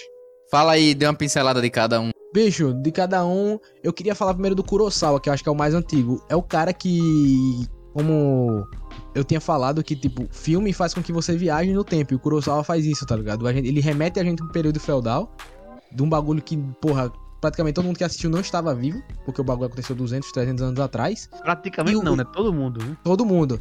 É, e você vê coisas, tipo, do- de uma forma excepcional. Ele é um diretor tão bom que tem reportagens que. Até aquela entrevista que o William Dafoe e o Robert Eggers dão, falando do Kurosawa, que é tipo. Quando foram filmar Han, ele falou, ó, bicho, fica aí o dia, o dia inteiro ensaiando, porque a gente só vai filmar uma vez essa porra. Porque, tipo, você tem 500 soldados em cima de um cavalo correndo, um, um, um castelo feudal japonês pegando fogo, e no mesmo momento tem um cara entrando e a gente vai filmar tudo isso ao mesmo tempo. Eu não vou fazer mais isso de uma vez. Tipo, ele tinha uma cadência. Que é uma cadência até que o próprio Tarantino tem, tá ligado? O Tarantino tem essa cadência de falar que a gente vai filmar isso tal dia. Não, vai se atrasar. Foda-se, a gente vai filmar isso tal dia. E isso é um elemento que o Kurosawa traz externamente de- do, no cinema e também internamente. Que é o. Internamente é o conceito de você viajar no tempo, entre aspas. Não é o Christopher Nolan pra viajar no tempo. Mas viajar no tempo assistindo a parada, tá ligado? E é um cara do caralho. Adaptou Macbeth também em Han.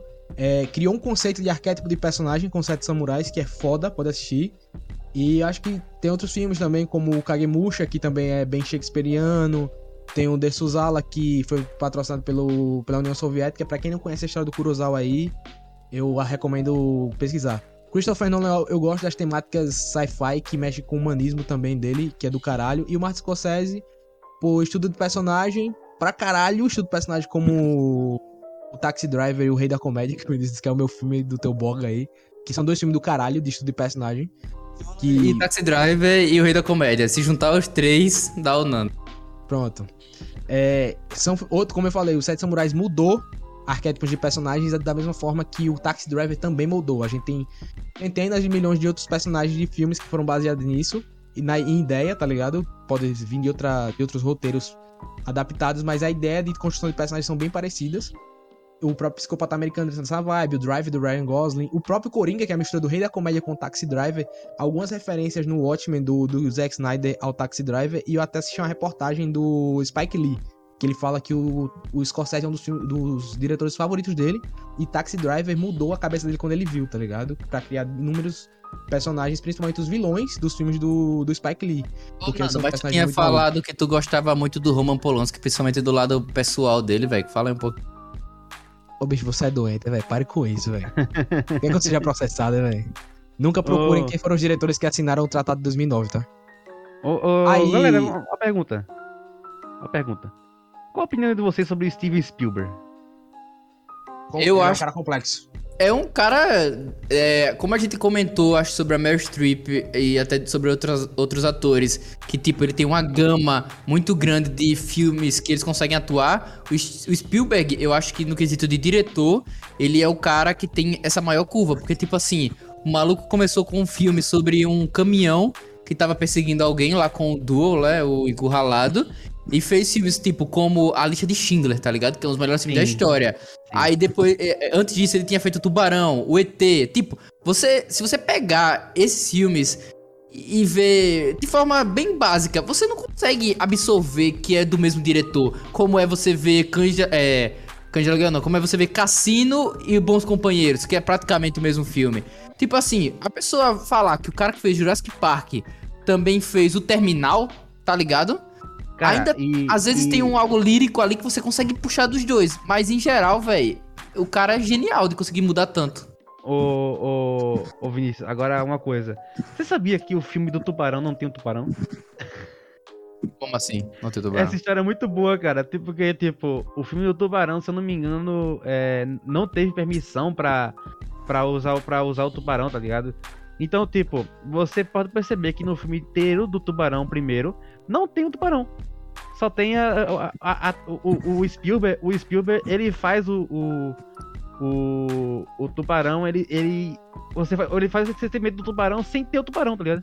Sim, ele usa. É, eu entendi o que você tá falando. Que, tipo assim, ele não mostra o tubarão, mas ele cria a tensão é, de outras formas. Mas é, eu vou dizer pra você, o, o Tubarão, ele é um excelente exemplo de como pra você construir um personagem ou um elemento, você não precisa necessariamente mostrar requisitos visuais, porque cinema também é composto de outras coisas.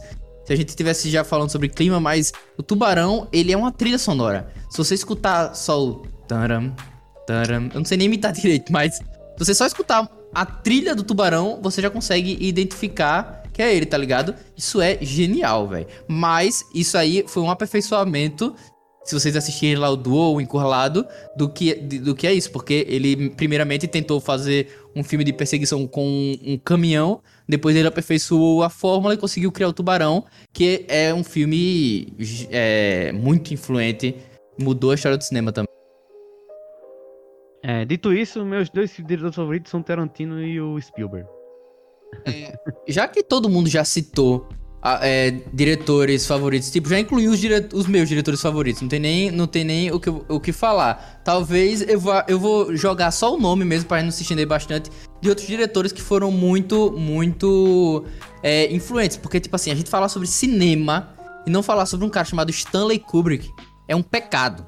Eu, eu acredito disso, que em algum momento ainda deve ter pincelado, mas tipo, a gente, não, a gente falou do Jack Nicholson assim por cima, mas é, que fez o Iluminado, mas tipo, o Stanley Kubrick é um cara inacreditavelmente também versátil, porque ele tem filmes de comédia sobre a Guerra Fria e ele tem e ele tem filmes como a Laranja Mecânica e ele também tem coisas como o Lolita, também tem o, o Spartacus, tá ligado? Ele é um cara muito, Ei, muito. Lolita é bizarríssimo. Bizarro, bizarro. Completamente bizarro. É um filme maluco, bizarro. E você tem 2001, que é tipo um filme impossível para ser feito em 1968, eu acho.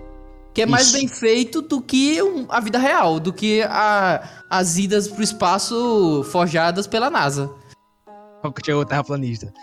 o, eu, eu queria ter falado do Stanley Kubrick também, velho. Eu até abri o Full Metal Jacket pra assistir hoje, mas fiquei com preguiça. O Stanley Kubrick, o cara foi cancelado depois de morto, depois que a galera começou a botar a Lolita no mainstream. É o cara que eu admiro pra caralho o conceito que ele usa nos filmes, que é trazer uma coisa errada e fazer você é, se importar com aquilo, tá ligado? O Lolita, ele, ele faz isso. Você vê o filme na, na visão do pedófilo. Você, obviamente isso é errado, mas você... A mecânica a mesma você... coisa pincela os doentes a ter pena de um estuprador. Isso. É isso. Tá ligado? Ele faz isso, você ter a visão da pessoa. Eu acho isso incrível. Dá até para você trabalhar em inúmeras formas disso. O cara revolucionou o cinema. Pra quem não sabe, o Stanley Kubrick parece com o Monark do Flow Podcast. não morreu, o Stanley Kubrick morreu. E citando assim, mais um aí pra puxar, eu vou citar dois caras que são muito bons. Parece mesmo. Três, na verdade, que é o Wes Anderson, que é o, o cara que é, é como é, perfeito gosta de, perfe... de perfeição, né? Nos enquadramentos. O Paul Thomas Anderson, que é do caralho também. E o Snyder Cut, que não é. O Snyder Cut é pra ir. O Zack, Sna... o Zack Snyder, que não é um dos meus diretores favoritos. Mas. Vai sim, tomar no cu, rapaz. Você é não é, não é um dos meus diretores favoritos, mas com o certeza o trabalho que ele Zack fez. Snyder vai tomar no não, eu quero, falar, eu quero que, você, bicho, eu quero que você caralho, né, se foda. Eu deixa eu terminar os meus outros diretores, por gentileza. Deixa eu só terminar do Snyder. o Snyder não é um dos meus diretores favoritos. Jack Splinter. Mas, mas o que ele fez com os filmes de herói foi o mais próximo de que filme de herói chegou a ser cinema, tá ligado? Os filmes que ele não. que não existe um conceito pré-estabelecido dele são a merda. Mas que já existe, ele faz do caralho. direção, a maluquice do. A maluquice do Matheus pingou no Fernando. Que tá falando que o Zack Snyder fez filme de herói ser cinema, sendo que o Nolan fez Batman antes disso. Tá, o bicho tá ficando completamente louco. É, Mas tá beleza. Bom, eu, eu, abro a boca pra falar A única coisa, a única coisa que o Zack Snyder, fez, o Zack Snyder fez na vida dele foi fazer uma, uma cena de fudelância com Aleluia no fundo. Isso é genial, pô. Tá é verdade. É... A gente também tem que falar do já citado Alfred Hitchcock. Tipo, é um dos diretores mais influentes da, da época dele. Tô falando dos caras mais antigos. E o cara que dirigiu o considerado por muitos melhor filme já feito, que é o Coppola que fez o Poderoso Chefão. Porém, se a gente vai citar o, Poder, o Coppola, no lugar de falar bastante sobre ele, vou só falar o seguinte: procurem outros filmes do Coppola. Ele fez Poderoso Chefão, beleza, excelente diretor.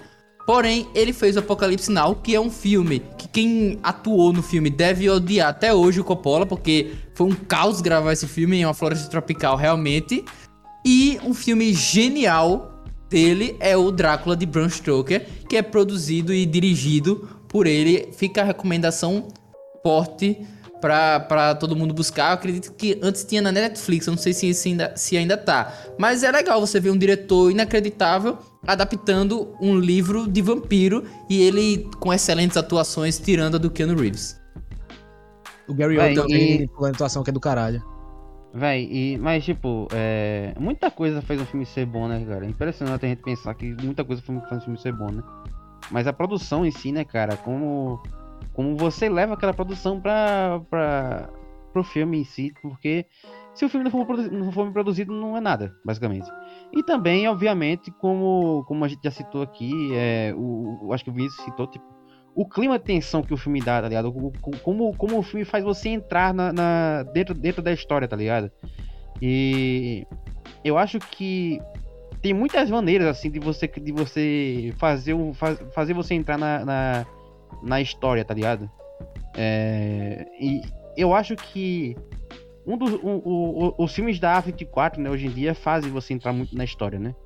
Do- acabou do de filme. ler o que eu ia falar, velho. Tava com isso na cabeça, porque a A24, por mais que eu ache que em alguns momentos as pessoas supervalorizam certos filmes dela, falam que ah, da A24 vai ser bom e pronto, mas é o que eles sabem fazer bem nos seus filmes, principalmente de terror, é o clima, velho. Tipo assim, o Midsommar o, o próprio Hereditário, em certos pontos. O Farol é completamente isso. O Alcaída da Noite também tem muito disso, que são filmes, se eu não me engano, o Alcaída da Noite também é da Avid 4. E, É, cada, e cada filme desse daí faz você entrar no, no- no- na história de uma forma diferente, tá ligado? No Midsommar, você entra na história do. Você entra na história, você, você fica falando, mesmo que porra é isso? O cara colocou Exatamente, pinteiro- você tá O cara colocou preocupado, no suco, porra. O igual cara colocou ela. menstruação no suco, tá ligado? tá ligado? Bizarríssimo, bizarríssimo. E, por exemplo, quando você vai, você vai pender pra outros filmes, tá ligado? É, você faz. O, o- o filme você entrar diferente, diferente na, na, na história, tá ligado? Eu acho isso interessante. É muito disso porque a, a produção que a A24 impõe nos filmes é inacreditável. Os filmes dela têm valores de produção alto. Tipo assim, assim como você pegar um filme. é, como a gente até citou, Apocalipse Now, que tem uma excelente produção, o 2001, que tem um- uma excelente é, produção. É muito necessário o empenho em cima disso para você criar um mundo crível. É, a gente fala sobre cinema, a gente tem que falar em algum momento, infelizmente, na minha, por minha parte, do Avatar, por exemplo. Avatar é um filme, tipo assim, ele não ganha na produção, ele não ganha no roteiro, ele não ganha na direção, por mais que a direção seja de James Cameron, que é muito boa, mas não é a maior direção de todos os tempos, ele ganha pura e simplesmente na produção. O filme, ele cria um outro mundo e você pega e fala, esse mundo, ele é real, ele é palpável, é crível. Tipo, isso é um mérito que poucos filmes têm é, de conseguir fazer, porque é muito complicado você criar uma nova realidade e fazer com que as pessoas aceitem isso. E uma experiência de cinema disso é complicado. O citou Apocalipse Now aí do Francis Ford Coppola. É uma produção tão incrível que teve um cara que levou um corpo morto lá pro Apocalipse Now pra, e dizendo que era de mentira e deixou o cara lá morto, velho, fedendo. Realmente é uma produção inacreditavelmente boa, tá? Véi, em, em puxa Midsommar. Véi, em Midsommar. em Midsommar é inacreditável, tá ligado? Como é. Ele. Até. a- o- É tudo muito bem. Muito bem escolhido, tá ligado? Pra fazer aquele filme. Porque os caras, eles fazem. Eles fazem o. o, o filme ser de 24 horas de sol, tá ligado? A paleta de cores que a galera, que a galera escolhe é totalmente pra ser aquela, aquela, aquele filme daquele jeito, tá ligado? Você não. Basicamente não tem uma cena escura no filme, tá ligado? Isso que é muito, muito maluco. Você, você deu um filme inteiro que a paleta de cores é brilhante, tá ligado? Que realmente faz você crer que aquele mundo é daquele jeito, entendeu? Então, ca- são, são, são pequenas coisas que levam o filme a ser. a, a, a- fazer você entrar na, na- no filme mesmo, né, Fernando? Eu vou refutar você nesse negócio do Midsommar, porque o Midsommar, ele tem um conceito ótimo. Ele, ele, é- ele, ele é a direção dele é muito devagar, é o, o Ari Aster, ele peca muito nisso. A produção dele é fraca, porque, na minha opinião, você falou, ah, é, dá pra acreditar que aquele mundo é real, bicho, é a Europa, pô, é assim todo dia lá, pô. Não tem poluição, tá ligado? É uns hippies europeus, não tem produção. Agora, em conceito, ela é foda. Eu vou dizer um filme da A24 que tem uma produção melhor que o Midsommar, que é o, o Farol. A produção do, do Farol é foda, pô. Ela é muito bem feita. Tipo, todo, pra mim todas as coisas são bem feitas, mas a produção ali de você é, encaixar tudo certinho, é, produzir aquilo tudo certinho, naquela qualidade que você acredite que você tá É, Tem o clima, naquele- esse é o ponto. É, Não basta você, você ter a cena bem feita e tal, você também precisa que a música colabore, ou o efeito sonoro, porque tem muito efeito sonoro muito bom nesse filme.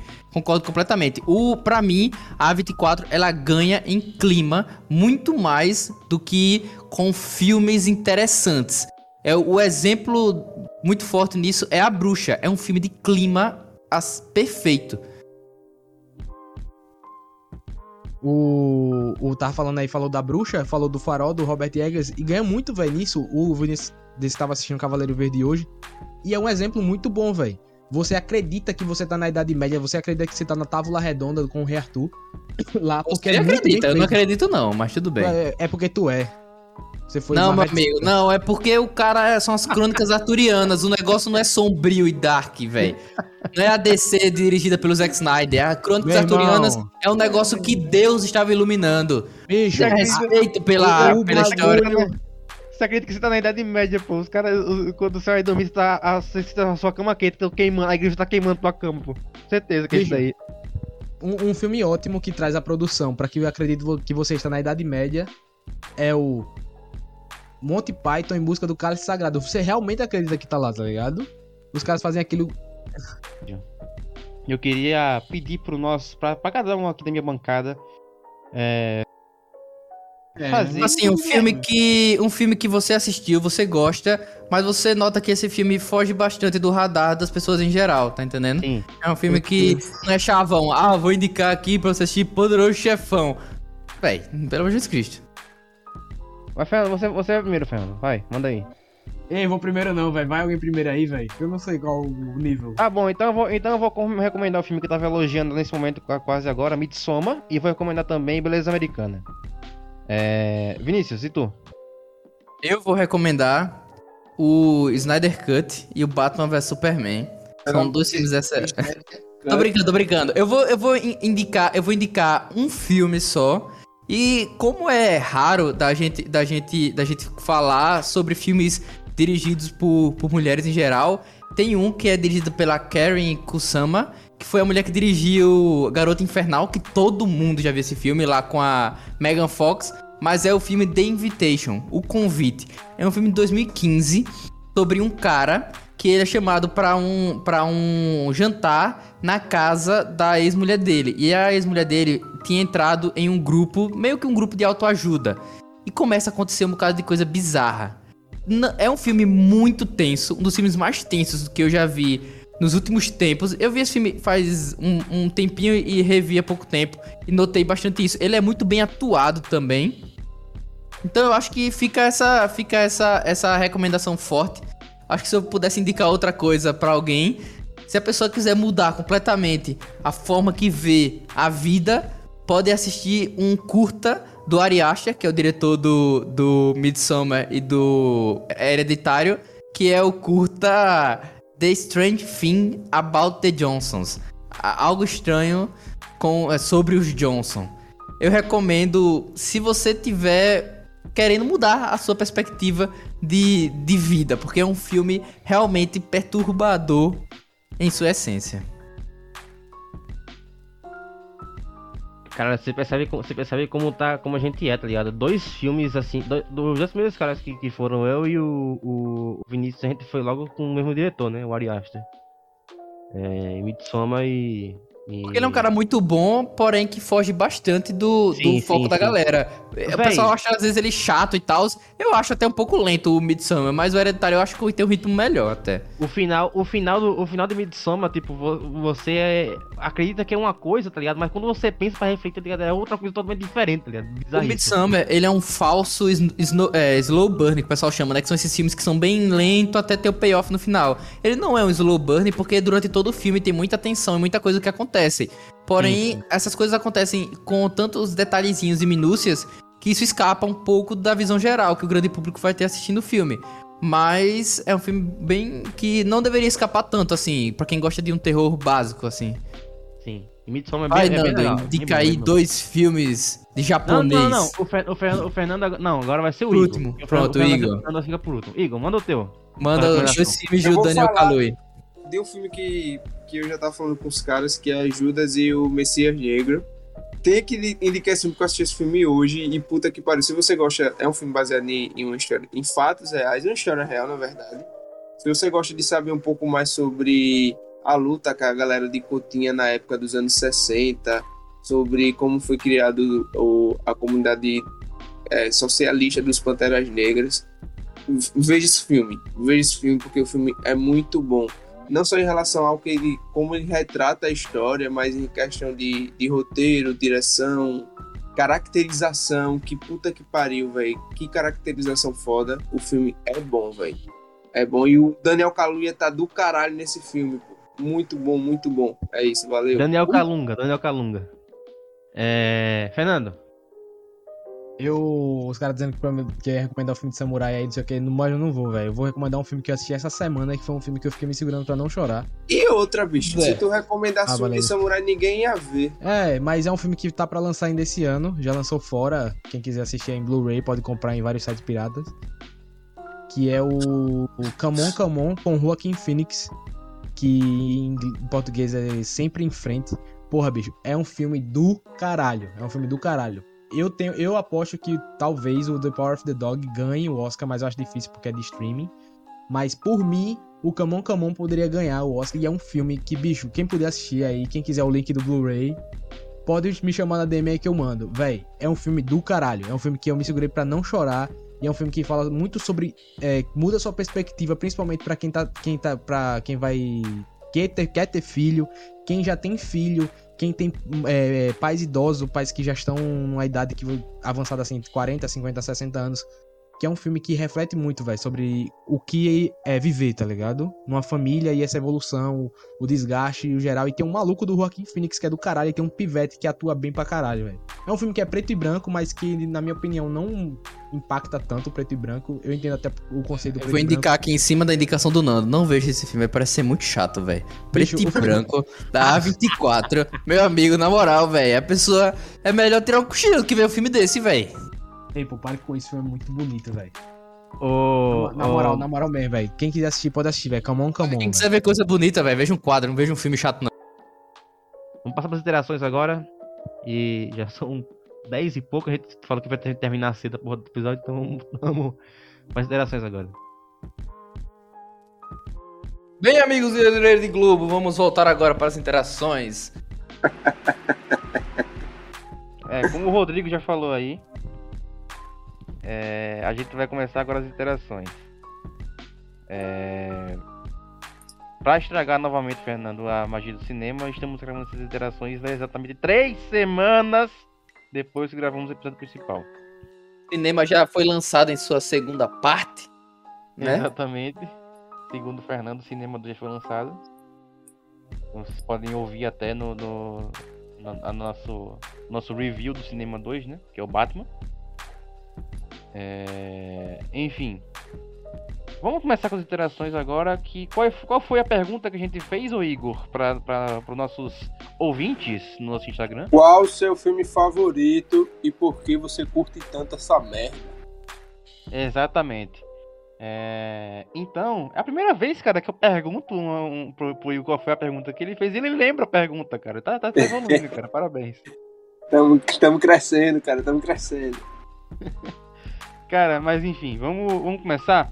É, O arroba Galileu Filho Meu. Quem é esse otário, cara? Quem é esse otário? Galileu Filho Meu. Esse Quem cara é aí o não otário? presta não, esse cara aí não presta não. É, pô, é o, é o teu irmão, né, né, Rodrigo? Eu não tenho nada a ver com esse cara, velho. Nós somos BOD. É o alter ego dele, pô. Tipo o gêmeo malvado do Logan, tá ligado? Já é o terceiro, já é o terceiro alcunha que, que o pessoal vai, vai me chamar. Galileu, Rodrigo e Vinícius. Sou eu aí, ó. É o cara, é o fragmentado, pô. James McAvoy. Tenho muitos nomes, assim como diria o Alpatino no Advogado do Diabo. É, ele falou que gosta muito do filme Closer, de 2004. Eu não conheço esse filme. Filmão, viu? Filmão. Eu não conheço esse filme. Eu acho Vou que o Nando, calado. Nando foi o cara que viu esse filme há menos tempo. Eu acho que ele devia soltar o rage dele em cima desse filme. Aí, vai lá, vai lá. Bota Qual pra é, fora. Qual, é, qual, é, qual é a sua opinião sobre esse filme, Fernando? Porque eu vou dar minha opinião bem, bem rápida, bem rápida. O filme tem uma ideia legal, um conceito legal, que é a relação. Não, mas puta que pariu, viu, velho? Vai tomar no cu, meu irmão. Como é que o filme tem 1 hora e 40 e parece que demorou 6 horas pra eu terminar, pô? caralho, meu irmão. Não existe isso, pô. Eu comecei a assistir o filme 2 horas da tarde, terminei 6 horas da noite, pô. E o filme tem 1 hora e 40, eu acho aí. 1 hora e 50 no máximo. Isso não existe. Parece assistindo não- Duna. Comecei, a- eu, eu, eu- comecei a assistir Duna no sábado, termino na, na quarta-feira, pô. Eu comecei a assistir os excêntricos Tannenbaum do, do. Como é o nome lá do cara? O. W. O Wes Anderson. Wes Anderson. Eu acho que era, eu acho que era tipo umas 8h15 da manhã, velho. Aí eu comecei a assistir aqui, rolou um bocado de coisa no filme e eu, ah, beleza, já deve ter passado uma hora e meia de filme, tá já acabando. Eu pauso o filme, meia hora de filme, eu, pelo amor de Deus. Aí cansei de, de, de ver o filme, mas é um filme legalzinho até a história dele. E como o jeito que é contar também é muito bom. Inclusive, inclusive só queria dizer que Duna é uma merda. Cinema 2 e o Cinema 2 é Duna, mas beleza. Não falar mal de Denis Villeneuve. Eu, eu, acho, eu acho que eu falei mal do Denis Villeneuve também na, na gravação do principal, não foi? Acho que eu tenho algum, algum problema com ele. né? Não é, não é, não é nada, não. É, é tipo, é tipo o Rodrigo com. Qual é, qual é que tu falou, Rodrigo, que tu não gosta? Tu gosta, mas não gosta? The Batman. Cala a boca, velho. É, a nossa maior fã, arroba Elora underline BDL, falou. Alice nos Países Mar- Ela falou um monte de coisa aqui, vamos, vamos falar um por um. Ela começou com Alice nos, pai, no, nos países. No País das Maravilhas. O complicado é que tem, sei lá, uns 10 filmes da Alice no É, País Maravilha. Se for, deve ser do Tim Burton. É bem feito até, velho. Um filme legal. É, a protagonista é uma excelente atriz. É bom ir até atrás de outros. De outros. De outras ações que ela fez. O, o, o Nando tá aqui falando do Alice no País das Maravilhas, mas beleza. Continuação do Planeta dos Macacos. É, mas, a- mas a única coisa que não, que não, que não é boa no, nesse filme é que não tem nenhuma cena que a, que a, a, a atriz caga na, na cama do Johnny Depp, né? Esse filme tem o efeito Johnny Depp, né? Que tipo, os caras contratam o Johnny Depp pra ele fazer um personagem maluco e ele faz o personagem maluco do mesmo jeito que ele faz todos os outros personagens malucos dele. É o Jack Sparrow em todos os papéis. Igor, você tá quieto, Igor? Foi que houve?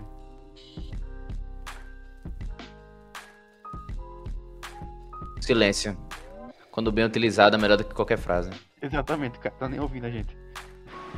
Tá falando com quem? Você. Você, Eita, oi, talarico. tudo bom? O que foi? Tudo bom, cara? Tá calado aí? É, não, é porque eu tô fazendo a arte aqui do podcast, pô. Mas, enfim, Alice no, no, no País das Maravilhas. Você tava falando aí, eu nem atrapalhei. É Alice no País das Maravilhas. Gosto, não assisti o segundo ainda, mas gosto muito do primeiro e pra assistir, assim, daquele jeitinho gostoso, né? É, é massa também. Pra, pra, pra quem não entendeu, daquele jeitinho gostoso, ele quis falar drogado pra caralho. Foi isso que ele quis dizer. É, a, a Elora também, também falou de The Breakfast Club, né? Esse é um filme que a pessoa tem uma fase da vida que gosta, velho. Eu acho que depois passa, velho. Porque esses filmes. Como é o nome desse cara? É o John, John Watts? Do John. O filme dele tudinho é esse mesmo esquema. Um, um, Na moral, é que... eu tô botando o, o, o- Desculpa aí atrapalhar, mas eu tô fazendo arte podcast pra promover o review do, do The Batman. E eu tô colocando o rosto do Fernando no Batman. Foda. Aí é foda. Mas, Ei, rapidão, resumindo, rapidão. O cara do, o cara do Clube dos Cinco aí, do Breakfast Clubs, que eu podia até cortar, é o, é o John Hughes, não é o John Watts, não. O John Watts é o cara do Homem-Aranha. Perdão aí. Ótimo diretor, aliás, hein? É o, aí é muito bom. Não, mas sem brincadeira, esse, esse, esse Clube dos Cinco, velho, ele, ele é um bom filme, tipo, é divertido assim do cara assistir e tal, é- mas é bem um filme adolescentezinho, assim, pra pessoa É. assistir. Eu, eu acho, eu prefiro assistir até, tipo, aquele é, Antes Só do Que Mal Acompanhado dele também, eu acho uma comédia muito melhor. Prefiro ver uma comédia do que ver esse filme triste, em resumo. E é, doide- e é doideira, é- é doideira, tipo, porque, porque o filme, o filme ele é basicamente baseado naquele. em, em todos os estereótipos de adolescentes que existem nos anos 80, tá ligado? É, Uma coisa bizarro. interessante é que esse filme aí serviu de espelho pro filme do Power Rangers de 2017. Se você pegar é a mesma coisa. De verdade. Se falando nesse filme do Power Rangers de 2017, o que vocês acham desse filme, véi? Bicho, Até hoje eu não tenho uma opinião formada, porque, tipo, eu me divirto assistindo, Exatamente. mas não dá pra dizer que é bom. É o famoso guilty pleasure, velho, esse filme. É, Ele- a pessoa sabe que não é um filme bom, ele tem muita coisa ruim, mas é um filme que a pessoa se diverte, principalmente porque tem vários momentos que O filme, tipo, ele. ele. ele pega na emoção, tipo quando toca a trilha dos Power Rangers originais e tal. É, é tipo. Ufa. É, é aquela parada que se ganha pela nostalgia, tá ligado? Fernando falou se deve opinar aqui no, no filme do. Em Porque alguma o, o Nando, ele quer, ser, ele quer ser cinéfilo até de Power Ranger, tá ligado? Ele não pode simplesmente sentar e se divertir num filme. Não, Ele mas eu gosto do filme. Vá, vá, fala então, fala. É, não, eu gosto do filme, mas o ponto é que ele ia ser melhor se ele fosse uma série, velho. Não dá muito tempo não para as coisas acontecer, porque eles querem jogar o drama das pessoas, só que é Power Ranger, eu só quero ver robô e dinossauro, robô e dinossauro brigando com alienígena, tá ligado? É, Próximo só- mas, só, mas só pra falar, mas só pra falar, quando eu era adolescente, assim, eu tinha. Eu. Quando eu assisti The Breakfast Club pela primeira vez, eu tinha um crush muito grande na, na, naquela menina. Tu tinha o quê? Preto. Um Tu crush. Um crush. Crush. Tu é viado ou o quê? Como é? Sou, sou, sou viadão mesmo. Mas, é- mas é tipo, eu. Do mesmo criador era- de gás. de gás, gás. Eu era completamente apaixonado pelaquela menina do, do- que vestia. que tem aquele cabelo curtinho, tá ligado? Que vestia preto, que eu esqueci o nome dela, dela até agora. A Mary Polan. É, pô, ela mesmo. Ele é, fã, deixa- ele, é, ele é fã de emo. Mas Ele é, é mas é realmente, mas Fiction. realmente, mas é como o Rodrigo falou, bicho. É um filme que você vê como adolescente e você gosta, mas depois você não gosta tanto, não. É, ela citou também a série Californication, mas como a gente tá falando Que de não é série, quero podcast de série, é É, eu quero que podcast se filme. foda Californication, mentira, eu gosto pra caralho também. Vamos para o filme do Contador de Histórias. Ela também falou aqui do Forrest Gump. É, o Forrest Gump, que, é um, que pra mim é um filme muito bom. Filmaço, filmaço, viu? Filmaço, filmaço. Filmaço, hein? É, a Filmão, primeira filmão. vez que eu assisti Forrest Gump, pô, eu lembro muito bem, velho. Porque eu sempre, tipo, via algumas coisas sobre o filme e nunca dava interesse, sabe? Até, fazia até é, tempo na, na época. E quando eu assisti, eu tava passando de madrugada, eu tava numa insônia desgraçada. E começou a passar na Globo.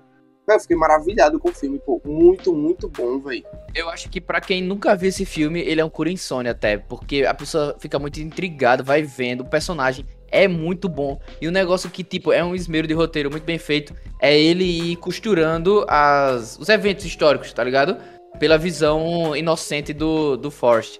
É um filmaço. Eu acho que se tem alguém ouvindo esse podcast, e de todos os filmes que a gente falou, durante o podcast todo, um que talvez seja obrigatório, tipo, pare agora o que você tá fazendo, vai assistir, é Forrest Gump. Quando terminar de ouvir aqui o podcast e, ver, e ouvir todos os outros, vá assistir Forrest Gump. E o Forrest É. Gump, que foi que ele matou o Kennedy, todo mundo sabe, né? Ou- e lê o livro também. O livro, ele é bem. Tipo, ele vai pra outros eventos históricos, além dos que foram citados no filme. Só pra falar aqui da, a- da, da atuação do Tom Hanks, né, velho? O, o Tom Hanks, ele é. Ele, ele tem um personagem histórico, né? Tá ligado que esse papel ia ser pro John Travolta, né? No lugar do Tom Hanks. É. Mas combinou muito mais com o Tom Hanks, porque o Tom Hanks ele tem cara de retardado. Pior que é, eles vão fazer um cara doente bem, bem feito, né, velho? É. Ia ter ficado uma bosta, velho. Isso é uma realidade, porque o Tom Hanks, ele é 100 mil vezes mais ator do que o, o John Travolta. Ele tem uma escala. O Shane Tatum é 100 mil vezes mais atual que o John Travolta. É, ele tem uma escala de ator que esse personagem demandava muito pra ser feito, velho. Cara, e Uhum. assim, eu não sei se vocês assistiram aquele filme do Tom Hanks, O Terminal, tá ligado? Esse é massa. Esse é muito bom, Então, velho. esse, filme, esse filme é muito bom também. É outro O. Tom Hanks fica pau a pau com o, o Jake Gyllenhaal pra saber quem é que faz mais papel de gente doida, velho. O Tom pau, Hanks, ele, ele- a característica principal dele é outra, que ele é um cara muito carismático, velho. Tipo, a pessoa compra os personagens dele fácil. O B. Rafael. Uh! Acho que você que- pulou alguém, viu? Ah, tá, tá. E pulei realmente. É. De, de Dr. D. É, o, o arroba D underline doctor underline D. Tá vendo, Rodrigo? Assim, assim que se fala. Falou que é a outra história americana e Clube da Luta. Ei, pô, o David, ele é meio biruta, pô. Olha o que Meio? o cara coloca, velho. A outra história americana e clube da luta, pô. É, mas é. Mas assim, né? Tipo, Essa outra história americana é aquela que é protagonizada pelo, pelo Edward Monarca, né? Norton. Ah, Não, tá. Calma. Foi mal, tava bebo. O, Clube, o Clube da Luta é realmente um filme muito bom, tá ligado? Mas eu não. Não. Não, não vejo, tá ligado? Sendo o meu favorito, tá ligado? Achei que. Eu acho ele foda pra caralho, velho. Ele é muito Eu também acho, acho, que- acho, acho que tem um pote muito bom, tá ligado? Eu acho um filme É. muito bom, mas ele é da categoria de tipo assim, a pessoa Bacurau. que fica. Não, a pessoa que fica impressionado com certos filmes e, tipo, fica na noia de falar desse filme. Nossa, tu já viu o Clube da Luta? É muito bom e tal, um filme disruptivo, não sei o que lá. Mas, tipo, é um filme bom, tá? Pronto, não é o melhor filme do mundo, nem nada do tipo. Eu li o, o Clube da Luta, li a continuação também do Clube da Luta. Eu até prefiro um pouco a- as, outras, as outras obras do que, do que o filme o filme em si. A continuação, que é a revista em quadrinho, é uma maluquice inacreditável, velho. Até Agora- o, o, Ah. Ô Rodrigo, não sei, se tu, não sei se tu já ouviu. Você que, tipo, deve conviver com muita gente que curte, que curte Marvel, né? Porque você é tipo. O. O Marvel. O Marvel Boy do Maceió, né? Seu nome É. é o Marvel Database. então, tipo, é tipo aquela galera que, que assiste Deadpool pela primeira vez, tá ligado? Aí fica falando, não, esse filme quebra muito os padrões, assim, dos filmes da Marvel e tudo mais. Né? Sim, sim, sim, sim. É, é bem isso, porque veio o cara falando palavrão e falando de nudez. O... Agora, é, isso não é o ponto, mas esse filme aí que os caras, vocês citaram Deadpool, tipo do filme. Nossa, ele quebra porque ele tem muito sangue e fala palavrão. Depois de The Boys, surgiu muita É, coisa assim, tá ligado? Aquele Legends of, of Vox Machine da, da Amazon, que é negócio de medieval. E, tipo, ele só ganha, entre aspas, ganha as pessoas porque ele tem é, cenas viscerais com palavrão, tá ligado? Só que você for ver é um bagulho bem mediano. Só que hoje em dia tem muito isso de se o bagulho fala. O, o desenho fala palavrão, o negócio fala palavrão e tem muito sangue, nossa, a coisa, me- melhor coisa do mundo, tá ligado? Mas que se foda. Mas é porque achou, eu acho que. É isso que quer dizer, achou um nicho de, de mercado muito forte. Tá ligado? Um pessoal que, tipo assim, é um adulto, então a pessoa meio que fica com vergonha de assistir um desenho, ou um anime, ou qualquer coisa do tipo. E aí falar, ah, não, mas Invencível tem sangue e morte, então é mais adulto e tal. Tá Ah. ligado? Foi mais pra esse lado mesmo. Agora falando a outra história americana, eu acho massa, velho. Eu acho um dos melhores filmes de nazismo que tem, velho. Ele é, ele é. A ideia dele de, de- do que ele mostra é do caralho, velho. Tá ligado? Que você tem um. Você acompanha pelos olhos do protagonista, do personagem lá do Edward Norton. Que você entende os motivos do cara, mas não aceita, tá ligado? Do porquê ele ser assim. Eu acho muito massa. Ele é um filme, ele é um, um estudo sobre como nasce preconceito muito, muito bom. Uma- Muito tem uma bom. cena da mesa do jantar do pai dele comentando uns negócios sobre perder emprego pra pessoas de outra etnia, que você bem fica, isso aí acontece em lares pelo mundo todo, tá ligado? É... Mas vamos, vamos, vamos julgar a pessoa pelos filmes que ela gosta. É... A, a Elora a gente pode julgar que ela, que ela é o quê? Pelos filmes que ela gosta. Ela gosta de filme de adolescente e filme fofinho, alternativo. Com esse Algo mais- É, exatamente, algo mais pouco, vamos botar assim a palavra que a gente pode definir, porque Breakfast Club tem muitas cenas nesse, nessa ideia, o Forrest Gump também, e a Alice é é uma exceção, talvez ela goste da história. E Californication ninguém viu. É indie. Ela é ui, ela é indie. Fala direito, moleque. O The, Doc, o, o The Doctor né? Que é o. O nome dele? Esse nome dele? É o David, pô. É o David, pronto. Ele é o. O, o de cinema. Não, ele é o psicopata americano, no mínimo, amigo. Clube da luta e outra história americana, tá doido, velho? Ó, o arroba B Rafael uh, falou que é o Batman, o Cavaleiro das Trevas, porque é uma obra-prima do cinema com grandes atuações. 112. Para mais informações sobre Batman, escute o próximo podcast. Viu? Não, escuta o Vamos. podcast já saiu, Rodrigo. Calma aí, O Rodrigo. post, Ah, não, tá. na verdade, já, já saiu, né? É. Escute, escute o podcast review do The Batman. Em resumo. Exatamente. Foi legal que nesse episódio do podcast review, pô, a gente fez uma comparação muito foda. Se, se vocês não, não escutaram ainda, com o novo filme do Batman. Então não deixe de escutar lá. Caso você passou direto, volta e escuta, viadinho. É, o arroba aebené23. Ele falou: A novela Velozes e Furiosos. Gosto de filme mentiroso sem noção. o cara, o cara é é, é- sincero, né, pô? Velozes e Furiosos é sacanagem. Ei, a gente vai ter que falar mal de Velozes e Furiosos de novo, velho. Pelo amor Não, de Deus. pô. Mas é que Velozes Furiosos- Furiosos é foda, porque ele é aquele blockbuster que é ele vai ser ruim, horrível. podre. Mas você vai assistir, não importa quando, você vai querer assistir pra você dizer bem assim, já filme mentiroso da peste. E se o filme só é bom quando chega aquele seu tio e faz, começou a mentirada. Pronto. Alguém da sua família falou, esse filme é perfeito, meu amigo. Qual é? Começou a mentirada. Isso nem existe. Como é que um carro faz isso? A, arroba B Gonçalves, com E com Z, falou que é cisne negro, doideira psicológica sobre, sobre si mesmo. Cisne negro eu assisti uma vez só na minha vida. Eu também só assisti uma vez. Eu acho que, na minha opinião, deve ser o segundo melhor do Aronofsky. Eu gosto muito, gosto muito desse filme, mas eu prefiro o Requiem para um Sonho, velho. Ah, tá, esse filme, esse filme é muito bom. Muito bom. Eu acho o trabalho de personagem do.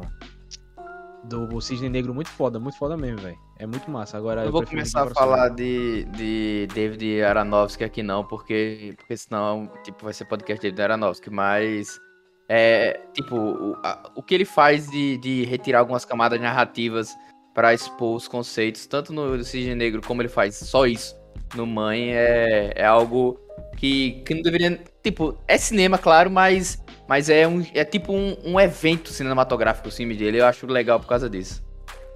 Aronofsky é brabo. Eu acho, eu acho realmente o que o Fernando falou é muito bom. O, o, o personagem, tá ligado? O personagem de Negro é muito bom. A, principal, a, a, a personagem principal, cara, é maravilhosa. Uma, da- uma das coisas que me pega na maioria dos filmes, assim, Cisne Negro, sei lá, Requiem para um Sonho também, Taxi Driver, Rei da Comédia, o Drive, sei lá, Psicopata Americano, uma outra história americana. Esses filmes, assim, é o trabalho de personagem, tá ligado? Você tem, não é um personagem que, ah, eu sou isso e isso. Não, o personagem é um maluco que você tem que ficar, meu irmão, esse cara, velho, que porra é essa? E você, uma hora do filme você faz, é realmente esse cara, depois faz, meu irmão, esse cara tem que morrer. Tipo, é um trabalho complexo, tá ligado? Não é um um, um cara simples, um personagem que você diz, ah, ele é isso. Não, ele pode ser muitas coisas. E, e o do Aronofsky faz muito, isso muito foda nesse, com, no Cisne Negro. É, o Alves Gabriel M. É o Biel, né? É. É, ele falou que Benjamin Button gosta das reflexões do personagem sobre a vida e o tempo. É, acho, acho, um acho um, bom, um bom filme também. Gosto do Benjamin Button. Curioso caso. Benjamin do Button, Rola. é? Ele falou, não escutei direito. É isso mesmo. Fala aí, Fernando, depois eu falo. É o curioso caso do Benjamin Rola, pô. Mas todo mundo sabe que o Brad Pitt só tá nesse filme porque ele é bonito, que atuar. Hum. É, mas eu gosto de Benjamin Button, eu já assisti várias vezes, já chorei umas três aí. Eu também gosto, velho, acho um filme Agora, uma história é- muito boa. fala aí, fala aí. Acho uma história muito boa. Eu acho a cena que ele explica o momento lá que a moça quebra a perna. Quando eu acho que tem um acidente, alguma coisa do tipo. É uma cena muito bem feita e eu acho o filme todo muito boa. É uma boa Sim. aventura, né? O problema de, do Benjamin Button, ele idoso lá, embaixo da mesa, tudo coberto de madrugada com uma criança de 12 anos, né? Ah, mas relativamente eles têm a mesma idade, não? Bicho, Técnica, mas é, é justamente sobre isso que o filme fala, né? O, o Fagner, né? Nosso querido Fagner falou que é interestelar. Não Fernando, cala a boca. Não vai falar não. Não bota o ponto não que você não vai falar não. Não vai Não, deixa só, hora. só só- é, não, é rapidão. É porque eu, eu, uma parada que eu acho massa do Interestelar. Eu acho que, acho que quase ninguém citou isso, se- não sei se vocês conhecem. Mas já pararam pra pensar que o Interestelar, a história do Cooper lá, é uma epopeia bíblica. Um cara que terra devastada e passa bom tempo em- atrás da terra prometida. E quando chega lá, nem todas as pessoas que saíram da terra inicial vão chegar vivas lá, mas sim seus descendentes. É basicamente a história do, do êxodo do Egito. Vocês já pararam pra pensar nisso? essa novela. Caralho. Não parei É, pô. pensar nisso não. É uma epopeia bíblica, pô, tá ligado? Eu não, eu não sei qual é aquela religião do Nolan, mas tem uns caras de estudo de cinema que eles fazem esses paralelos, tá ligado? Muito- muitos e muitos paralelos com isso. Até o próprio Garganto ser uma relação de dualidade divina e tal. A, arroba Alexandras Lima falou que é a trilogia do Batman. É, imagino que seja do- a, do, a do Nolan mesmo. Cara, eu gosto.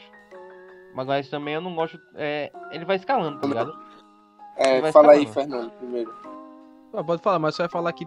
é, Ele vai falar na trilogia do. ah, Já, falou no review, já falou isso no review do Batman, velho, mas. Todo mundo só lembra desse filme por causa do Coringa. Eu acho massa, como eu já falei, eu gosto de tudo que tem nesse filme. Eu gosto dos atores, do diretor, do personagem, de tudo. Mas todo mundo só lembra por causa da filosofia social que o Coringa dá uma facada ali, tá ligado? E não só ele, mas o Benny também faz isso, mas De resto, isso eu acho que pode concordar ou discordar, mas não, é uma péssima adaptação do Batman, caralho, tá ligado? É, o filme é foda, mas é uma péssima adaptação. Não tem porra nenhuma de Cavaleiro das Trevas no, no, no Cavaleiro das Trevas. O Exatamente. 3, o Bane é Não. qualquer coisa, na minha opinião. Ele é só um escravinho, que, tipo, não é o Bane de Ih, verdade. velho, porque eu já E o- vou, eu já vou, fa- eu já falei mal do The Batman. Aí eu vou começar a falar mal da trilogia do Nolan também, velho. É. E no Begins você tem um árabe sendo interpretado por um americano, tá ligado? Que é o House Algu, que também pra mim é qualquer coisa. Dava pra ser mais aproveitado. Eu gosto dos três filmes, eu já falei, gosto de tudo que Ei, tem mas aí você tá falando bosta, porque ele não tá interpretando só House of Who. Só porque o personagem tem o nome de House of Who não significa que ele é necessariamente adaptação é, direta do personagem, porque ele é claramente uma mescla do Henry Ducard com o House of Who. Então, tanto faz ele ser árabe ou ele ser inglês, porque é uma mistura dos dois personagens. Vai, Mas beleza. Vai, aproveita o É. whitewash aí, racista. É assim, mas eu, eu, eu acho que ele vai escalando, tá ligado? Eu acho que ele tem um, um, um que é um filme bom, tá ligado? É um filme bom. O, o Cavaleiro das Trevas, tá ligado? É um filme muito bom, é muito bom o filme. boas atuações, as atuações do filme é muito boa. E o Cavaleiro das Trevas é, é, re- ressurge, né? É, retu- ressurge? Ressurge. Ressoa. É, ele, ele é um filme que eu não acho bom, tá ligado? Eu não acho bom. Acho que é um filme muito longo, muito maçante. E o Bane é uma merda, obviamente, como personagem. Mas. é, eu acho que ele vai, vai escalando, tá ligado? E o lance do Tom Hardy ter que usar uma botinha pra ficar maior que o Christian Bale, velho. Muito bom, velho. O arroba Ismael B. Esse que é o maior, né? É o maior. É, ele falou que é a bruxa. Foge do clichê do terror e pisa nas produções dos últimos 15 anos da indústria de forma simples. Eu vou fazer só um comentário rápido aqui. É, é um spoiler do que eu quero fazer daqui um- uns meses. Que é fazer um podcast não experimental, que vai parecer que eu tô fazendo filme, mas é uma saga só de. um- um- um- uma sequência só de falando de, de coisa de terror, tá ligado? Serial killer, filme de terror em si.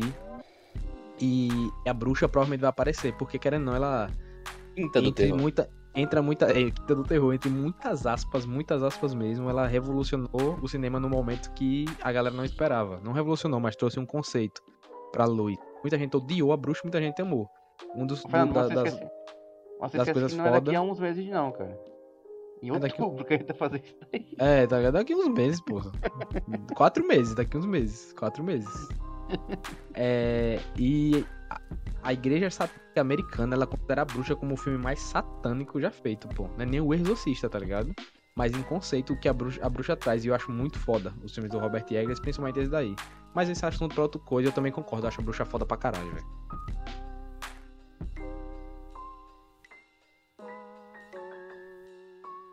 Toma no cu, Rodrigo. Porra. Olha, o.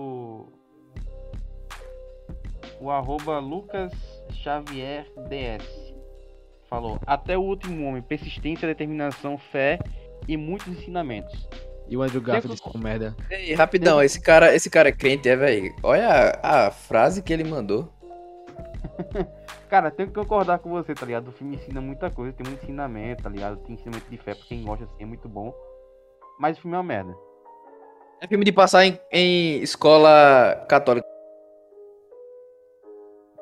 O, o, o mais filme de guerra, pra- na minha opinião, é isso. É fazer aquela massagenzinha na- no coração de caralho, como é massa ser um soldado na guerra. Olha só como esse cara salvou a galera, meu não, irmão. não, não, não, não, tomar não. no teu cu, meu irmão. Você, Guerra você é tá na... doido. Exatamente. Filme... Tem um filme, velho, de guerra, bicho, que é pra pessoa ficar maluco, pensando, eu não quero ir pra essa merda. Now. Tem pro Apocalipse Sinal. Tem momentos no próprio Resgate do Soldado Ryan também que tem muito disso, tá ligado? Por mais que seja um filme bem lírico até no Os quesito primeiros, guerra. os primeiros 30 minutos de Recessora do Ryan é os caras os cara descendo do barco levando tiro alemão, pô. É, é, exatamente. Também os únicos 30 minutos que presta, né? Ei, cale sua boca, que você já Cala falou merda boca, demais nesse podcast. Ei, não, mas eu vou falar outro filme de guerra que começa a loucura, que é o Dunkirk, velho. Lá. É. Você já assistiu Patum, velho? Ei, Patum tá na minha lista, velho. Eu não assisti, não. Patum é loucura, pô. É loucura. Aquele filme é loucura, velho. Aqui- Ali você não quer, não, pô. Porque você. Os caras mostram. É. O, o, o, o cara. Aquelas casamatas do Vietcong, tá ligado? Os caras mostram os caras entrando na casa-mata. Aí quando, quando sobe de novo pra, pra, pra tentar sair, os caras levam uma facada no pescoço dos Vietcong. O cara é maluco, pô. Agora eu vou falar, vou, vou soltar braba aqui, viu? Do melhor filme de guerra, na minha opinião, e é Trovão Tropical, velho. Vai tomar- Pô, velho, tu gosta É mesmo desse filme? Filme. Eu gosto Trovão também desse é muito filme, eu gosto velho, também. foda. Eu gosto Ah, de velho, filme. filme realmente paródia, com assim. insônia, pô. Sempre dormi esse filme. O arroba João Underline Amorim falou que é Interestelar também, já falou. É, o arroba Gabriel Underline Barak falou que é Rua do Medo porque conta uma história, uma maldição de uma bruxa que não era bruxa. Eu tô achando que o pessoal tá zoando, igual quando eu falei do filme Closer. Porque depois de truque de mestre, os caras me mandam Rua do Medo, velho. Não, mas, mas para aí. calma que o, Gabriel ele tem quantos anos, o Fernando? Gabriel? Uns 11 ou 12, eu acho. Tá mu- tem, tem muito, meu amigo. Passou de 8 gostando desse filme, pode não. Filme da Netflix original. Ei, o irlandês é original da Netflix, viu? Pra é encerrar, do a gente tá falando- Não, pra encerrar tem o, tem o filme que é original da Netflix também, cara. O Window Lima 91 falou que é A Chegada. E The Arrival, hein? Muito A bom. chegada é original Netflix? Não, acho, que não, acho que não é original, acho que é produzido pela Netflix, eu acho. Não, é não, velho. É sim. The Arrival. Não? Ei, The Arrival é tão foda que se a gente fizer um podcast sobre The Arrival, a gente vai passar 4 horas falando aqui. E, e vai ser em três partes de 4 horas. Só digo uma coisa, viu? Denis Villeneuve. Denis Villeneuve, respeita o homem, porra. É da Paramount, rapaz. Da Paramount, é.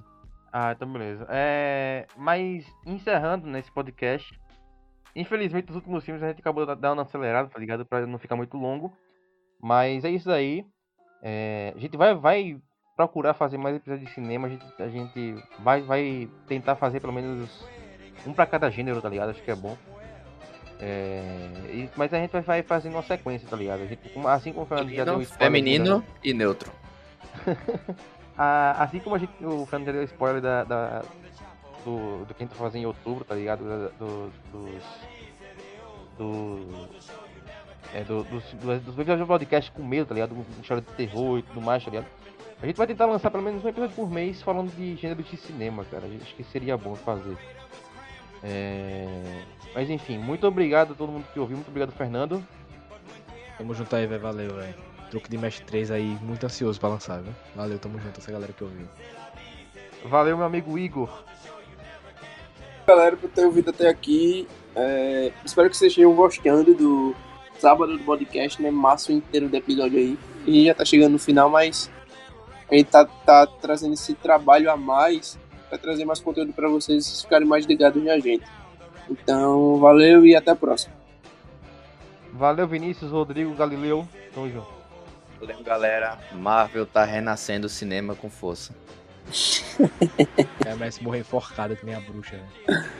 É, Muito obrigado a todo mundo pela paciência e pela audiência. Sou Matheus Corrente me despedindo em nome de todos do podcast. Muito obrigado e tchau. It was there where Pierre was wedded to the lovely mademoiselle. C'est la vie, say the old folks. Goes to show you never can